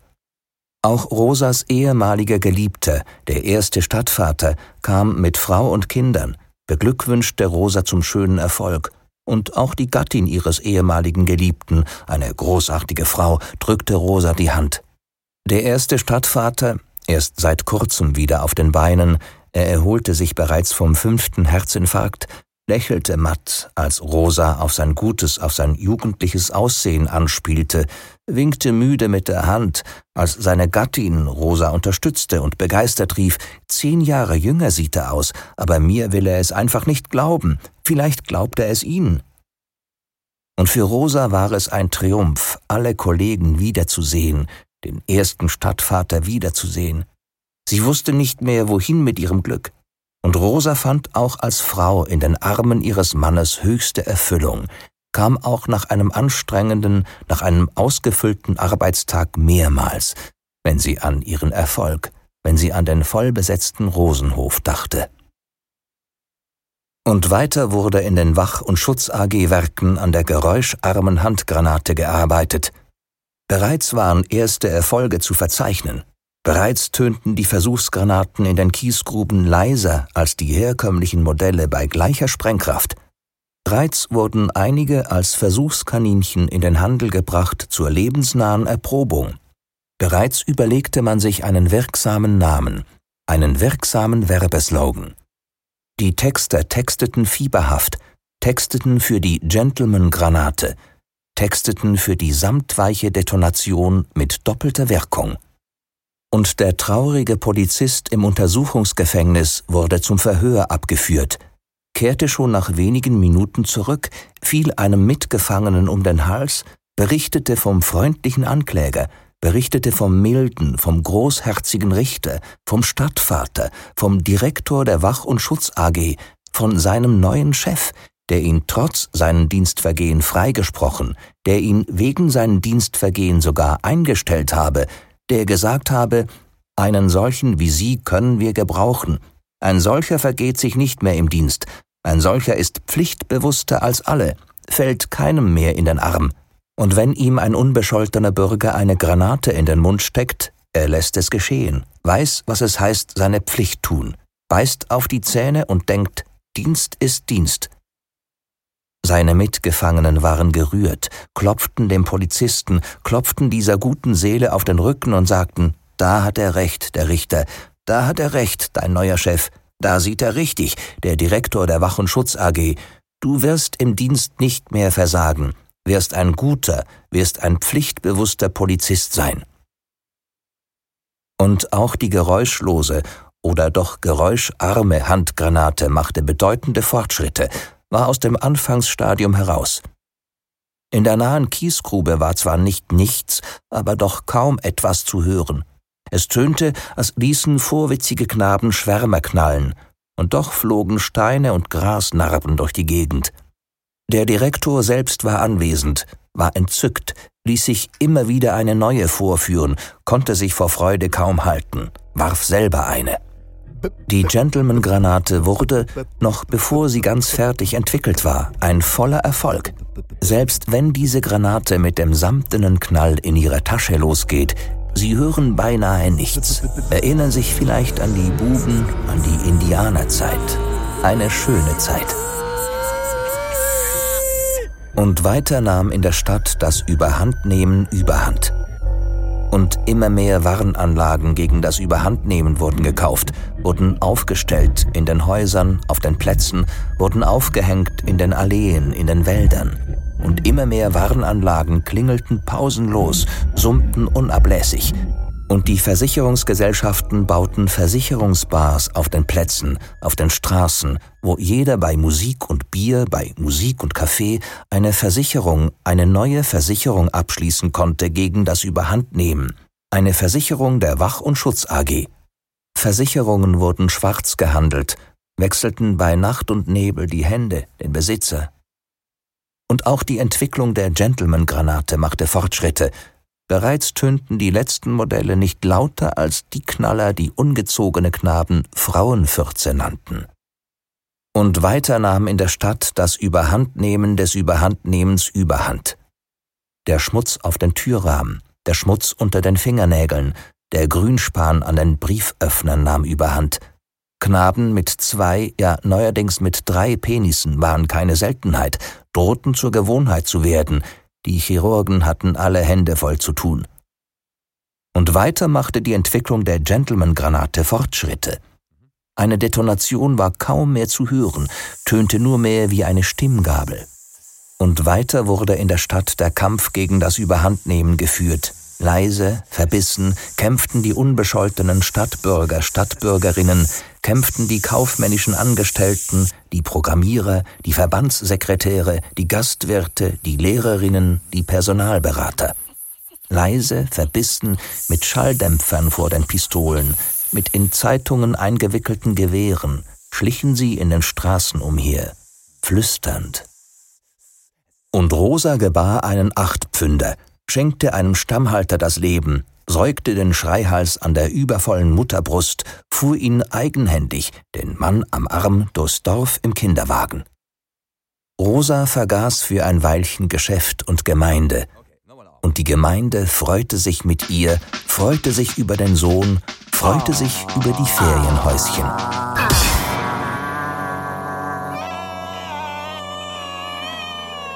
Da eines Nachmittags wurden die Säuglinge unruhig in den Wiegen, warfen die Rasseln aus den Wagen und ließen sich kaum mehr beruhigen an den Brüsten der Mütter, erbrachen sich, schrien.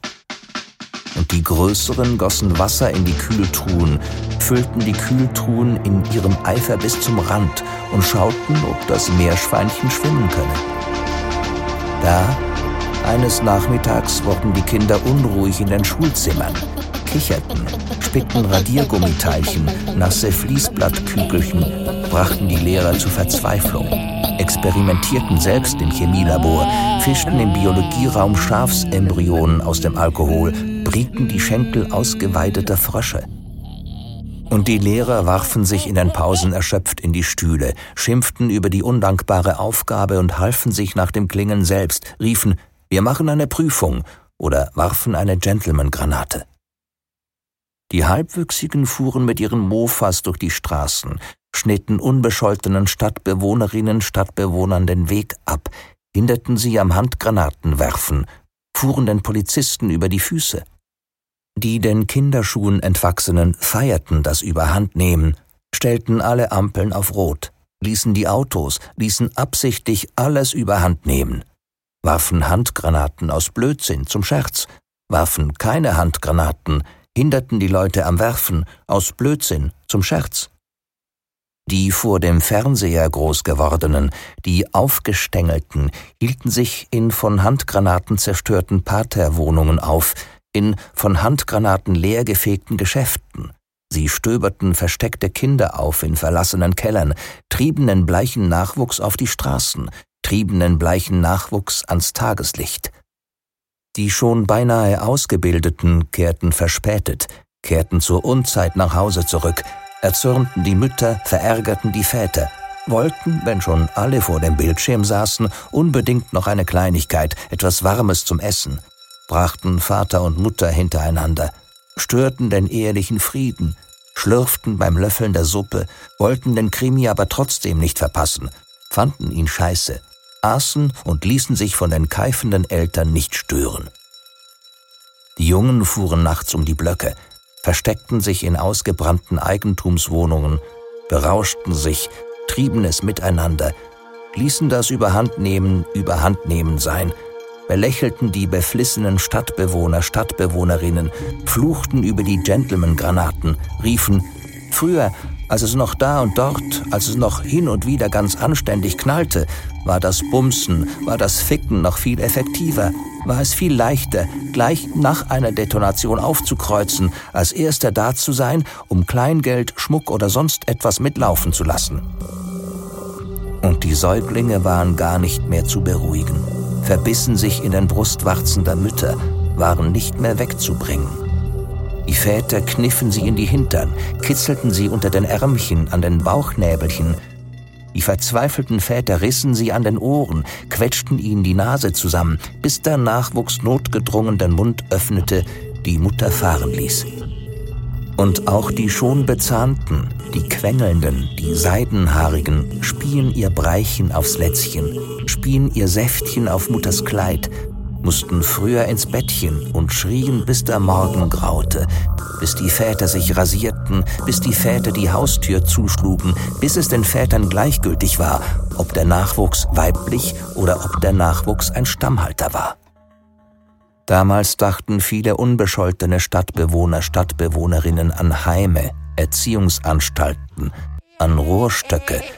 Damals dachten viele Passanten an Gefängnisse, dachten viele Stadtväter, Stadtmütter an die Todesstrafe für Kinder. Und weiter nahm in der Stadt das Überhandnehmen überhand. Der Direktor der größten, der Direktor der einflussreichsten, der mächtigsten Polizeifirma, der Direktor der Wach- und Schutz AG, der Direktor sprach am Fernsehen von einer Liste, sprach von einer Liste, die jeder Stadtbewohner zu seinem Besten, jede Stadtbewohnerin zu ihrem Besten, die alle in peinlichster Ordnung zu führen hatten. Der Direktor zeigte am Fernsehen eine solche Liste, sagte, vielleicht können Sie am Bildschirm die Linien nicht erkennen, sie sind sehr fein. Diese Linien erleichtern Ihnen die Notizen. Der Direktor sprach mit Begeisterung von diesem neuen Produkt aus den Wach- und Schutz AG-Werken, demonstrierte in einem Kurzfilm die Verwendungsmöglichkeiten, besprach mit einer strahlenden Hausfrau die Verwendungsmöglichkeiten. Und die Frau sagte mit strahlendem Lächeln, Seit wir diese Liste aus den Wach- und Schutz AG-Werken im Hause haben, fühle ich mich viel sicherer, viel freier. Auch im Intimverkehr bin ich entspannter. Mein Mann ist begeistert, sagt immer wieder, kaum zu glauben, was diese Liste alles bewirkt.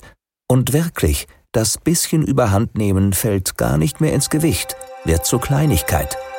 Kaufen Sie jetzt die Liste in allen Supermärkten, kaufen Sie jetzt die Liste bei Ihrem Händler um die Ecke. Und der Direktor fügte lächelnd hinzu, kaufen Sie heute noch die Liste. Wer bis am Montag keine hat, wird gebüßt. Wer bis am Dienstag keine hat, wird gefangen. Wer bis am Mittwoch keine hat, wird erschossen. Kaufen Sie jetzt die Liste im Supermarkt oder bei Ihrem Händler um die Ecke. Und die Stadtbewohnerinnen rannten in die Supermärkte, rannten zum Händler um die Ecke, riefen, mir gefällt die blau getönte besser, riefen, unsere Liste hänge ich ins Schlafzimmer, riefen, riechen Sie einmal, die duftet sogar nach Veilchen. Und am nächsten Abend zeigte sich der Direktor wieder, fragte lächelnd, fragte mit erhobenem Finger, haben Sie die Liste schon gekauft? Sie wissen, morgen wird gebüßt. Und die Stadtbewohner, Stadtbewohnerinnen riefen, ein heiterer Mensch. Und der Direktor zeigte ein neues Produkt, zeigte den Herzfrequenzmesser, den kleinen Kardiometer gegen das Überhandnehmen des Herzklopfens, führte das praktische Gerät an der halb entblößten Brust eines Fotomodells vor, schnalzte mit der Zunge und flüsterte, Ab heute misst jeder seine Herzfrequenz mit dem kleinen Kardiometer aus den Wach- und Schutz-AG-Werken. Nicht vergessen, ab Donnerstag wird geschossen. Und die Ehefrauen kicherten, stießen die Ehemänner an, schickten die Kinder ins Bett und feigsten, was meinst du, Schätzchen, wirst du die Herzfrequenz deines Herzileins auch jeden Abend ordnungsgemäß messen? Und die Männer gaben sich burschikos, murmelten, ach lass mich doch in Frieden. Und alle Stadtbewohnerinnen eilten in den Supermarkt, zum Händler gleich um die Ecke, kauften den wirklich preiswerten Kardiometer. Und kaum waren sie zu Hause, kaum waren sie in ihrer Wohnung, mussten sie die Brust entblößen, mussten sich vor den Spiegel stellen, mussten sie den kleinen, süßen Kardiometer ausprobieren. Und die Gattinnen waren begeistert, riefen am Feierabend den heimkehrenden Gatten entgegen, der Kardiometer ist großartig. Der Kardiometer ist überhaupt nicht kalt. Da, probier mal. Die Frauen wollten schon im Treppenhaus. Und die Männer schoben die Frauen in die Wohnungen, riefen, nichts gegen deinen Busen, aber das gehört sich nicht. Und am Mittwoch wurde der Kardiometer noch verbessert. Und am Mittwoch wurden zwei vergessliche Hausfrauen abgeholt, wurden zwei säumige Hausfrauen erschossen.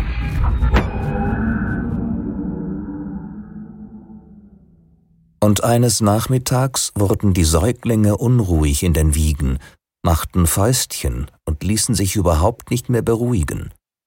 Und die vier, die fünf, die sechsjährigen verschmierten den Bildschirm mit Farben während der Kinderstunde, mit Joghurt, nahmen das Brüderchen, das Schwesterchen aus der Wiege, verließen die Wohnungen, verließen die Hochhäuser, fuhren allein, fuhren ohne Begleitung Erwachsener im Lift und die Kleinkinder erhoben sich von den Töpfchen, stiegen aus den Laufgittern, beendeten abrupt das Mittagsschläfchen, warfen das Eimerchen in den Sand und gingen auf die Straße. Und eines Nachmittags waren die Schulkinder nicht mehr zu halten in den Zimmern. Eines Nachmittags drängten die Erst-, die Zweit-, die Drittklässler, drängten die Mittelstufenschüler ins Freie, ein für allemal ins Freie. Und die Lehrer standen sprachlos gingen ein paar Schritte hinterher, kehrten ins Klassenzimmer zurück, packten einen Bund Hefte zum Korrigieren in die Mappe, reinigten die Tafel, machten eine Zeichnung für morgen, traten ans Fenster, lehnten hinaus, lehnten bedrohlich weit hinaus, wollten irgendetwas Passendes rufen, irgendetwas Mahnendes, aber Lehrer sind sonst selten verlegen in solchen Momenten, es fiel ihnen nichts ein. Und die Kinder sammelten sich auf der Straße, sammelten sich auf den Plätzen, den Hinterhöfen, schlossen sich zusammen zu einem Zug. Die Kindergartenschüler verließen die Gärten, die Daumenlutscher, die Rotz, die Stupsnasen strömten herbei, die Bettnässer, die Nägelbeißer, die Vorlauten, die Ängstlichen, die Frühreifen, die Hochgestängelten, alle schlossen sich dem Zug an. Ein Riesenzug, aus den Vorgärten liefen die Kinder, aus den Zwei-, aus den Drei-, aus den Vierzimmerwohnungen, aus den Reihenhäusern, aus Einfamilienhäusern, von überall her. Ein Riesenzug. Aus den Campingplätzen strömten die Kinder, aus den Notbaracken, aus Waisenhäusern, aus Erziehungsanstalten, Heimen, die Kinder verließen Mittelstandsfamilien, flohen vor neureichen Eltern, verließen Kleinbürgerfamilien, Arbeiterfamilien, verließen Grundbesitzerfamilien, verließen Direktoren, verließen Zahnarzt, verließen Zugführer, Gärtner, verließen Akademiker, Techniker, verließen alle Familien. Und vergebens riefen die Mütter nach ihren Kindern, nach ihren Lieblingen, nach ihren Schreihälsen, Vergebens riefen sie nach ihren Hoffnungen für die Zukunft, nach ihren Stützen für das Alter. Vergebens riefen, lockten und drohten die Mütter, Wart nur, bis der Vater kommt, der wird dich übers Knie legen. Komm zurück. Und du darfst auch bei den Sendungen für Erwachsene sitzen bleiben, musst nicht mehr auf Sonntagsspaziergänge kommen. Komm zurück, du kannst doch deine Mutti nicht allein zurücklassen in den vier Wänden mit dem Staubsauger, dem Staubwedel. Komm zurück, Du kannst doch deine Mutti nicht allein schimpfen, kannst deine Mutti doch nicht allein verkommen lassen im neunten Stock. Komm zurück. Wen soll sonst deine Mutti zurückreißen bei Rotlicht? Wen soll sie auf den Rolltreppen hochnehmen? Komm zurück. Was soll sonst deine Mutti tun zwischen Küche und Wohnwand, zwischen Fernseher und Shoppingcenter?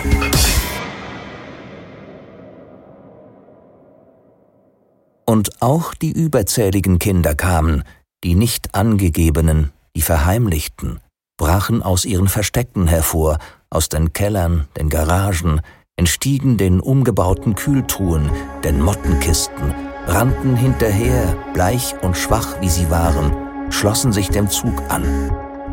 Und vergebens drohten, lockten die Mütter die von der Arbeit heimkehrenden Väter. Vergebens drohten die Heimleiter, vergebens drohten die Vormünder, die Besorger, vergebens drohten die Erziehungsbevollmächtigten.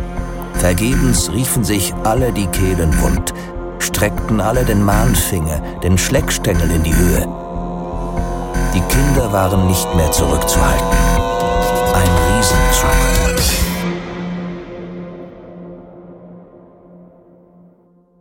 Und die verzweifelten Mütter richteten das Abendbrot, und die verärgerten Väter stellten den Fernseher an, aßen das Abendbrot. Und die Eltern schwiegen sich traurig an. Die Heimleiter, die Heimleiterinnen saßen an den Riesentischen und die Tischgebete hallten in den leeren Sälen. Die Erziehungsbevollmächtigten löffelten die Suppen ohne mahnende Blicke, ganz auf sich selbst zurückgeworfen. Aber nicht nur unsere, rief ein Heimleiter plötzlich mit vollem Mund, nicht nur unsere sind weggelaufen, auch die Behüteten, auch die Verwöhnten haben sich dem Zug angeschlossen. Und die Mütter spülten das Geschirr, schauten auf das Thermometer, dachten an Klein Peterchens dünnes Leibchen, dachten, in der Nacht kann es auch im Sommer recht frisch werden in unseren Breiten. Und die Mütter hielten es nicht mehr aus, stürzten zu den fernsehenden Vätern ins Wohnzimmer, riefen, steig in den Wagen, fahr dem Zug nach, tu etwas für dein Kind, hol es zurück oder bring ihm wenigstens ein warmes Pulloverchen, schließlich bist du doch sein Vater. Da und dort öffneten Väter Garagentore, ließen Väter den Motor anspringen, da und dort sah man Väter aus der Stadt hinausfahren, die Mütter auf dem Nebensitz, sah man Väter die Scheinwerfer aufblenden, hörte man Mütter rufen, da geht er. Ach nein, fahr doch etwas langsamer, so kann ich ihn in der Menge unmöglich erkennen. Da und dort hörte man Väter fluchen auf der Landstraße, Mütter weinen in den Sicherheitsgurten, sah man Väter zornig die Wagen wenden, Mütter den Vätern trotzig ins Steuer greifen. Da und dort hörte man Väter brüllen, Lass ihn doch, wenn er nicht will, der kommt bestimmt zurück.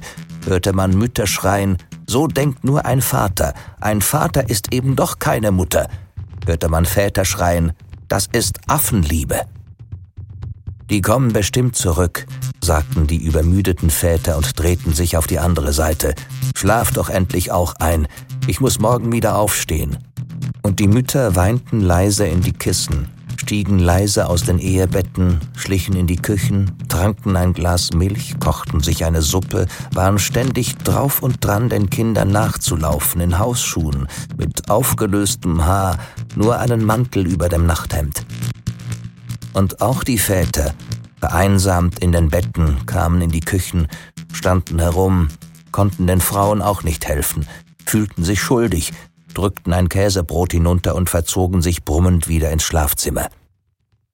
Und die Mütter wollten ihre Kinder wiederhaben, irrten in der Stadt umher, ließen den Haushalt verkommen, ließen die Väter zurück in den Ehebetten, ließen die Väter zurück in den Wohndielen, ließen die Väter einfach stehen zwischen noch nicht abbezahlten Sitzgruppen, Hausbars, Mehrzweckmöbeln, Saftpressen und geblümtem Toilettenpapier. Und Rosa in den Bergen war beschäftigt, musste sich vom Stammhalter abwenden, den Stammhalter dem Vater, einem Kindermädchen überlassen, musste die Dinge wieder einmal selbst in die Hand nehmen. Denn immer mehr Stadtväter, Stadtmütter kamen sich erholen, kamen ins Exil zu Rosa, waren beim Direktor der Wach- und Schutz AG in Ungnade gefallen, hatten sich mit ihm überworfen wegen Polizeiuniformen, wegen der Normen für elektrische Gartenscheren, wegen der Preise für Elektrogrills. Und Rosa hatte alle Mühe mit dem Unterbringen, mit dem Einquartieren. Der Rosenhof quoll über von missliebigen Stadtvätern, Stadtmüttern. Die Ferienhäuschen waren doppelt besetzt, das Schulhaus, die Turnhalle samt Geräteraum überfüllt. Auch die Kirchen beider Konfessionen waren dank der Großherzigkeit des Pfarrers, des Geistlichen gegen ein kleines Entgelt voll besetzt. Selbst die kleine Kapelle auf der Anhöhe oben war randvoll. Rosa blühte auf, die Mutterschaft war ihr sehr gut bekommen, war ununterbrochen auf den Beinen, ließ sich nur Zeit, den Kleinen zu stillen. Sie sagte immer wieder, das ist wichtiger als alles. Der Kleine braucht seine Muttermilch. Die Muttermilch lässt sich nicht ersetzen, da lass ich mir nicht reinreden. Kaum piepste der kleine Sender, den sie auf sich trug, war Rosa nicht mehr zu halten, ließ Rosa alles wiegen und stehen, rief Mein Kind, mein Sohn hat Hunger, strebte dem ehelichen Hause zu, riss das Kind dem Vater, dem Kindermädchen aus den Armen, holte ihre gewaltige Brust hervor, setzte den gierigen Sohn an, lächelte mütterlich und sagte, vielleicht lässt sich im Keller des Gemeindehauses noch etwas herrichten. Ich werde gleich sehen.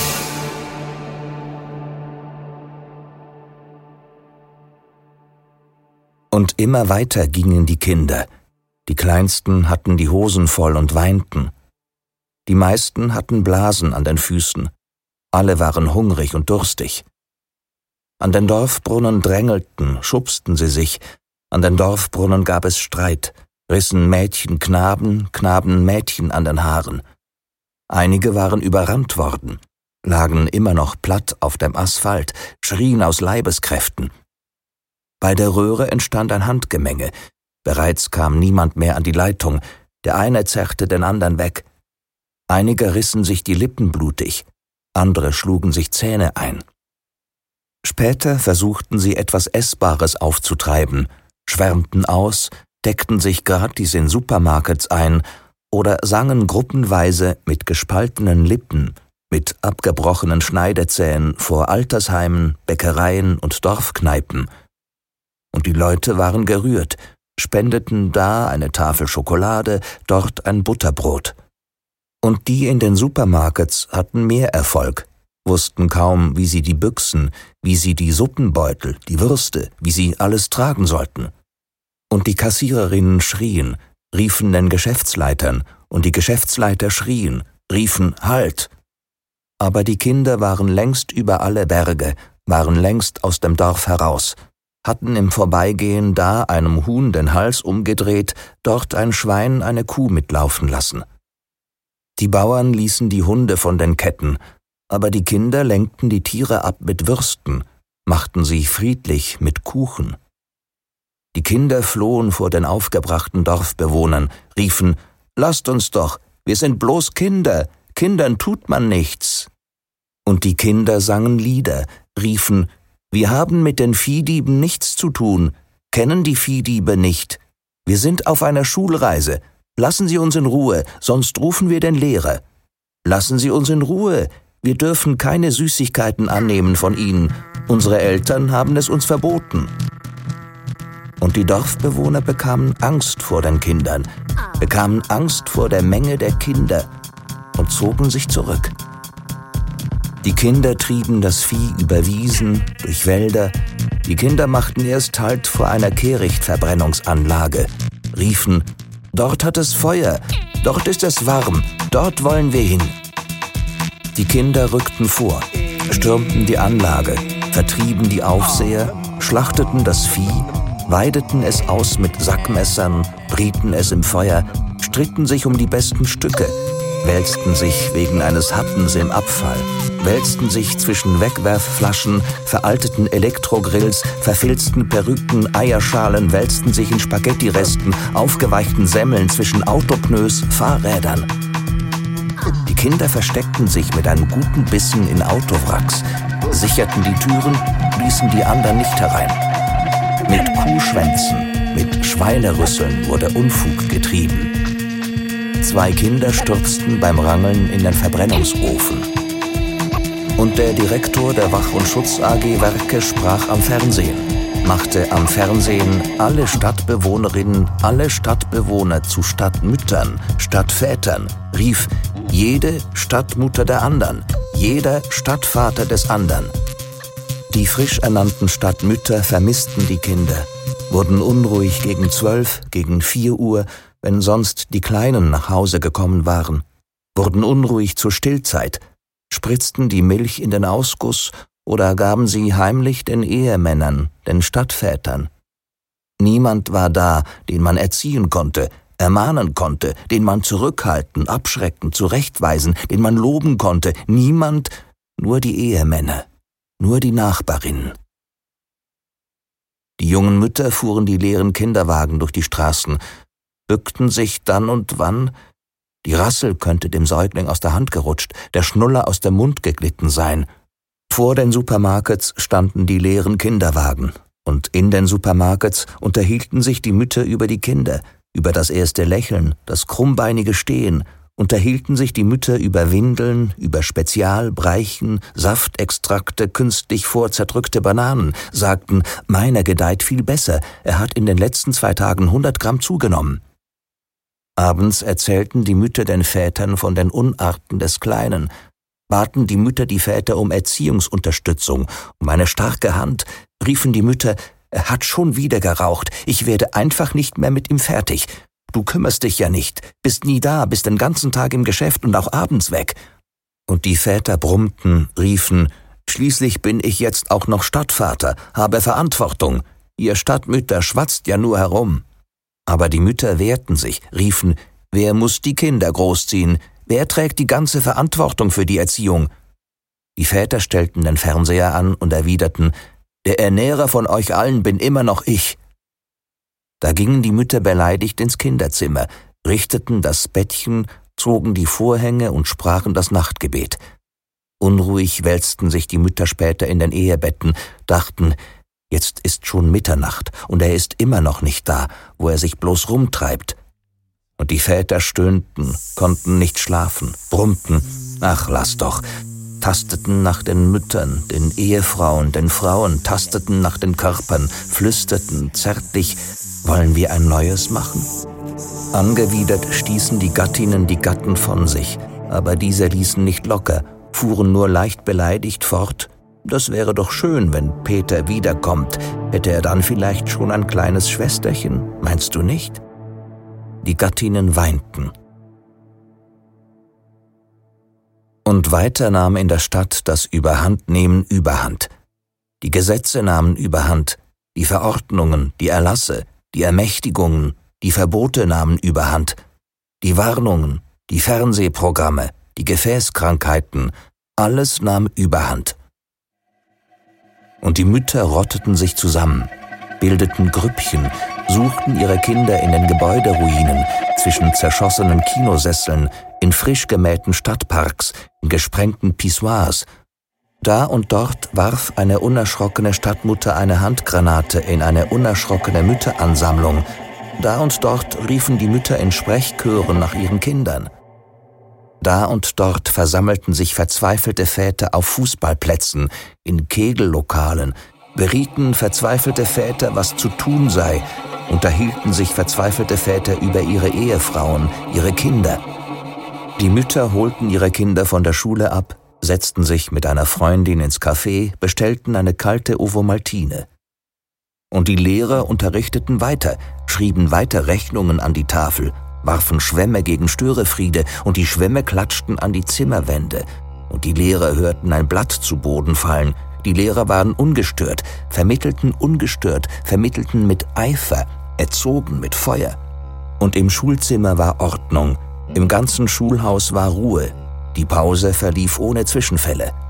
Die Schulbesuche waren zufrieden, waren begeistert, lobten die Lehrer, lobten den gesunden Teil, den gesunden Kern der Jugend.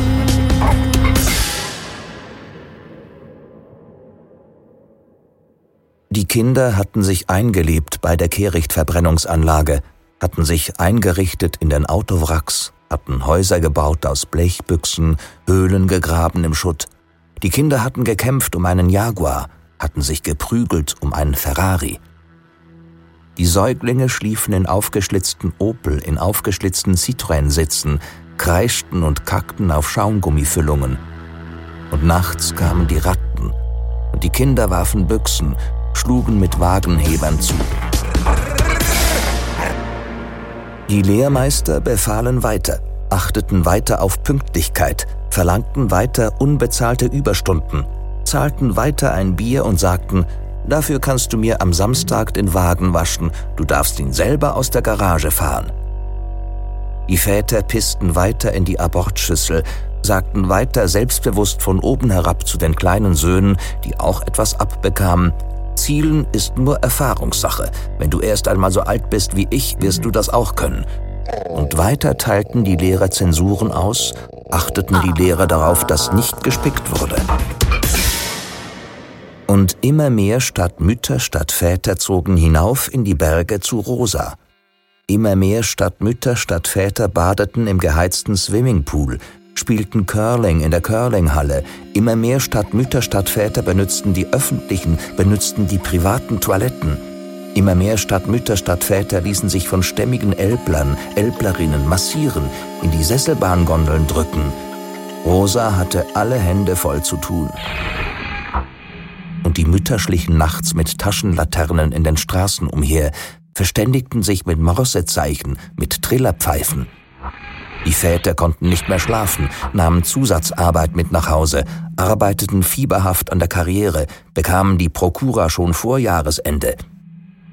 Die Kinder in der Kehrichtverbrennungsanlage spielten Höhlenbewohner in den Löchern, spielten Ritter auf den Pneuburgen, Indianer in den Zelten, Wikinger auf faulenden Yachten, spielten Gangster im alten Buick, spielten Krieg mit verrosteten Gewehren – und die Säuglinge schrien, und die kleinen Kinder hatten ständig die Hosen voll, verschmierten sich mit Kacke.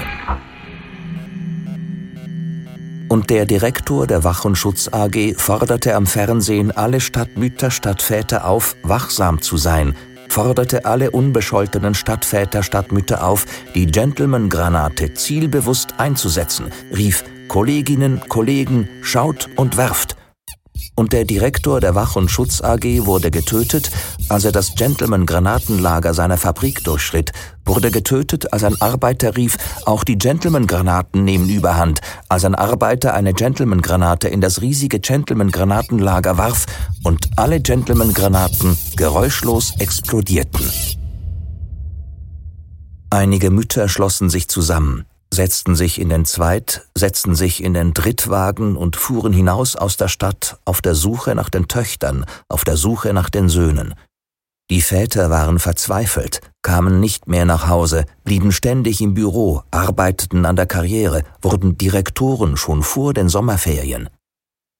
Immer mehr Stadtväter, immer mehr Stadtmütter zogen hinauf in die Berge, zogen hinauf zu Rosa. Immer mehr Stadtväter, Stadtmütter spielten Golf, kampierten in Zelten auf den Wiesen, kampierten in Zelten auf Geröllhalden.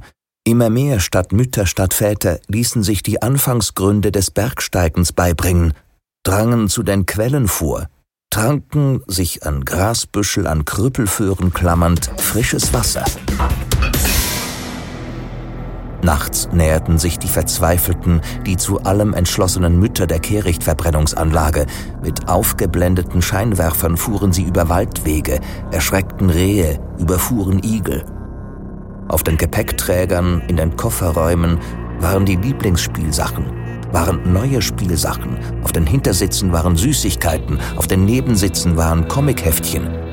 Ein leichter Regen weichte den Waldweg auf, ließ Räder durchdrehen, ließ Mütter aussteigen, schieben, ließ Mütter Seile anknüpfen, ließ Mütter ausgleiten. Und die Mütter rafften sich auf, holten armdicke Äste, fällten junge Tännchen, benutzten sie als Hebel, hieften die Kleinautos, hieften die Sport-, die Stationwagen aus den Gräben, brachten sie wieder in die Spur, machten sie wieder flott. Dann regnete es in Strömen. Der eine oder andere Zündverteiler machte nicht mehr mit, die Wagen blieben endgültig stecken. Die Mütter fluchten, aber es war nichts zu machen. Die Mütter mussten aussteigen, mussten zu Fuß gehen, mussten die Lieblingsspielsachen, die Süßigkeiten, mussten alles in Tragtaschen packen, in Kopftücher einbinden. Die Mütter stolperten über Wurzeln, drohten sich zu verirren, bildeten eine Kette, streckten hilflos Schirme in die Höhe, rissen verzweifelt Schirme aus Dornbüschen, warfen verärgert Schirme von sich, wurden patschnass, durchnässt bis auf die Haut. Die Mütter rissen sich gegenseitig durchs Unterholz, kletterten über Stämme, ließen die Vorderfrau fahren, griffen hastig nach, krallten sich in Mantelärmel, hakten sich an Armbändern, an Tragtaschen fest, verloren Schuhe, zerrissen Strümpfe, gingen barfuß durch Brombeerstauden, Brennnesseln, stießen sich, beschimpften sich. Und so näherten sich die Mütter langsam der Kehrichtverbrennungsanlage, hofften die Mütter, ihre Kinder wiederzusehen, ihre Kinder wieder nach Hause nehmen zu können. Und die ersten Mütter trafen bereits auf den ersten Müllkegel, auf den ersten Schuttwall, den die Kinder errichtet hatten, begannen mit den Taschenlampen einen möglichen Weg abzuleuchten, begannen mit Megafonen die Namen ihrer Kinder, begannen bereits Balz Meier, Nathalie Müller zu rufen, begannen sich gegenseitig zu übertönen, akustisch in die Quere zu kommen, begannen sich zu streiten, am Aufstieg zu hindern, hinabzustoßen. Einige Mütter gelangten glücklich über den Gipfel, glitten aus, rutschten ab und suchten weiter nach ihren Kindern. Sie leuchteten mit den Taschenlampen in die Autowracks, riefen verzweifelt den Kosenamen ihres Stammhalters, leuchteten in fremde Kindergesichter, erhellten Rotznasen, herausgestreckte Zungen, hörten ihre Stimmen in Öltonnen schallen, rissen sich die Finger blutig an verklemmten Türgriffen, überraschten Halbwüchsige, die es miteinander trieben, überraschten Einzelne, die es allein trieben, riefen immer wieder die Namen ihrer Lieblinge. Und die Mütter waren kotverspritzt, durchnässt, erschöpft, hatten Tränen in den Augen, wussten weder aus noch ein, hörten von weitem Autos hupen, vermuteten ihre ungeduldigen Männer, vermuteten ihre Reisefertigen, ihre fliehenden Männer in den vollbepackten, in den überladenen Autos. Am Waldrand warteten tatsächlich die Ehemänner, die Familienväter ungeduldig, verärgert, pressten die Daumen auf die Dreiklanghörner, schlugen mit den Fäusten auf die Motorhauben, mit Holzknüppeln, setzten sich wieder völlig durchnässt in die Wagen, kurbelten die Fenster hoch, stellten die Stereoanlagen, die Kassettengeräte ein, hielten es nicht lange aus.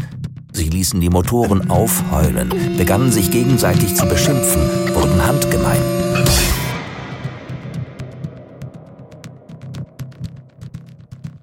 Die eine oder andere Mutter rief noch einmal nach ihrem Kind.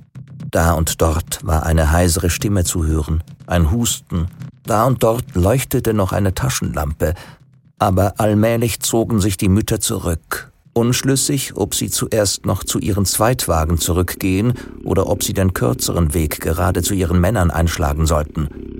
Das immer nervösere Hupen, das Dröhnen der Motoren im Leerlauf machte ihnen die Entscheidung leicht – Einige wartende Männer verprügelten sich bereits, wälzten sich am Boden, andere rissen sich gegenseitig die Stereoanlagen aus den Autos, zerbrachen sich Tonkassetten. Die ungeduldigsten brachen aus der Kolonne aus, fuhren in die aufgeweichte Wiese, blieben stecken, ließen die Räder mit Vollgas durchdrehen. Endlich erschienen die Gattinnen, beinahe unkenntlich.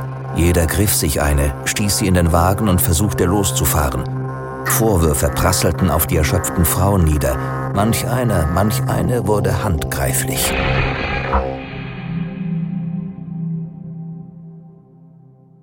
Am anderen Morgen, als die Kinder erwachten, hatten sich alle Wolken verzogen.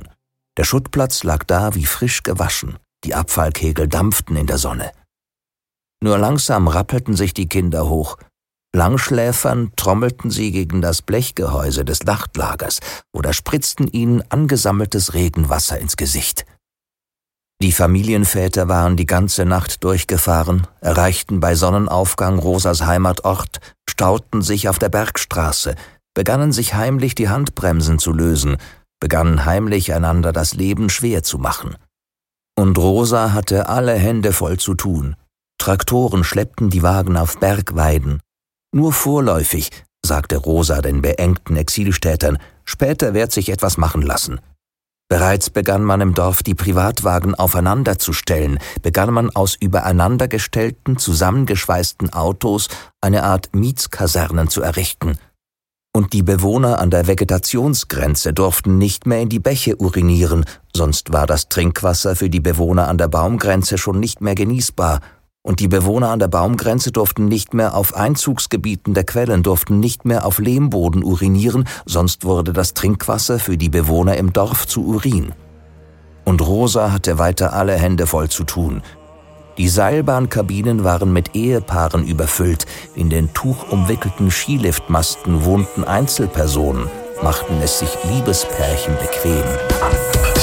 Und die Kinder bekamen wieder Kinder, und die Kinder freuten sich über die Kinder, suchten unter den Abfallschnullern nach passenden Schnullern, unter den Abfallrasseln nach passenden Rasseln. Die Säuglinge lutschten, die Säuglinge rasselten, saugten und hatten ständig die Windeln voll. Da hatten alle, alle Hände voll zu tun. Nachts, wenn die Lichter gelöscht waren, weinte da und dort, schrie da und dort ein unzufriedener Säugling, wurde da und dort ein unzufriedener Schreihals in den Schlaf gewiegt. Bald konnten die Kleinen krabbeln, bald konnten sie stehen, bald mussten sie gesucht, mussten sie eingesammelt werden.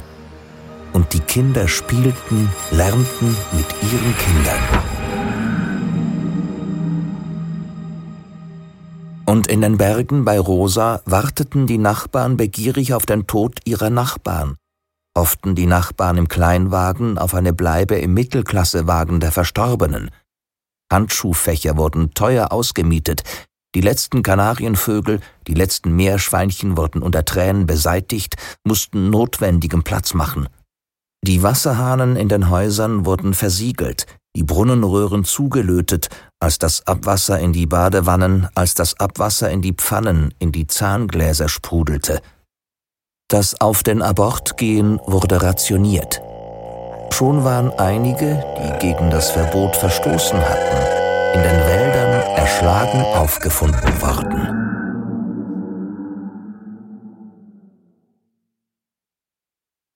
Und einige Kinder machten sich Gedanken, gaben die Gedanken den anderen weiter, begannen die Gedanken in Tat umzusetzen, begannen die Abfallhügel nach Brauchbarem abzusuchen, begannen das Brauchbare zu sortieren. Die Kinder organisierten sich auf den Schutthalden, waren sich einig, arbeiteten einander in die Hände. Und in den Bergen wurden die Kühe mit Plastiksäcken an den Ärschen, mit Fladensammlern auf die Alp getrieben. Und an den Quellen sammelten sich Menschentrauben.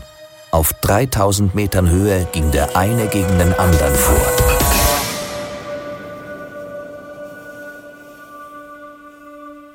Und die Kinder machten Pläne, träumten von einer selbstgebastelten Abfallmühle, träumten von einer umgebauten Verbrennungsanlage, schütteten in Gedanken den Abfallbrei in den Ofen, holten in ihren Träumen eine brauchbare Masse heraus, nannten diese Masse das Brot.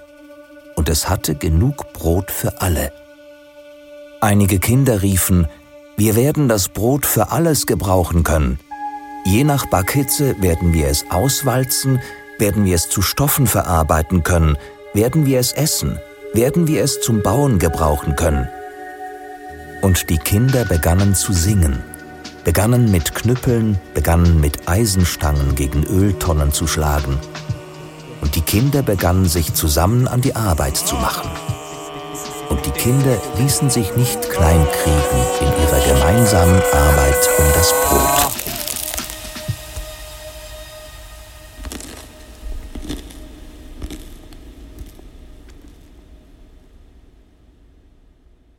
Außer Rand, aber mit Fassung. Der Hörstück-Podcast dritte Episode mit dem Text Das Überhandnehmen von Jörg Acklin, erschienen 1973 beim Flamberg Verlag. Die Rechte liegen beim Autor. Eine Produktion von Am Rande der Fassung mit Michael Studer und Daniel Buser. Produziert im Studio Blauer Wolf. Basel, Januar 2008. Übrigens, kennen Sie Warner, den Schweizer Maler? Dürrenmatt, Friedrich, Frisch, Federspiel? Sagt Ihnen das Atelier Regini Fries in Zürich etwas? Ob ja oder nein, hören Sie in die vierte Episode rein. Na dann. 21 nach Christus, nach Weihnachten, nach Silvester, mittendrin und Überhand.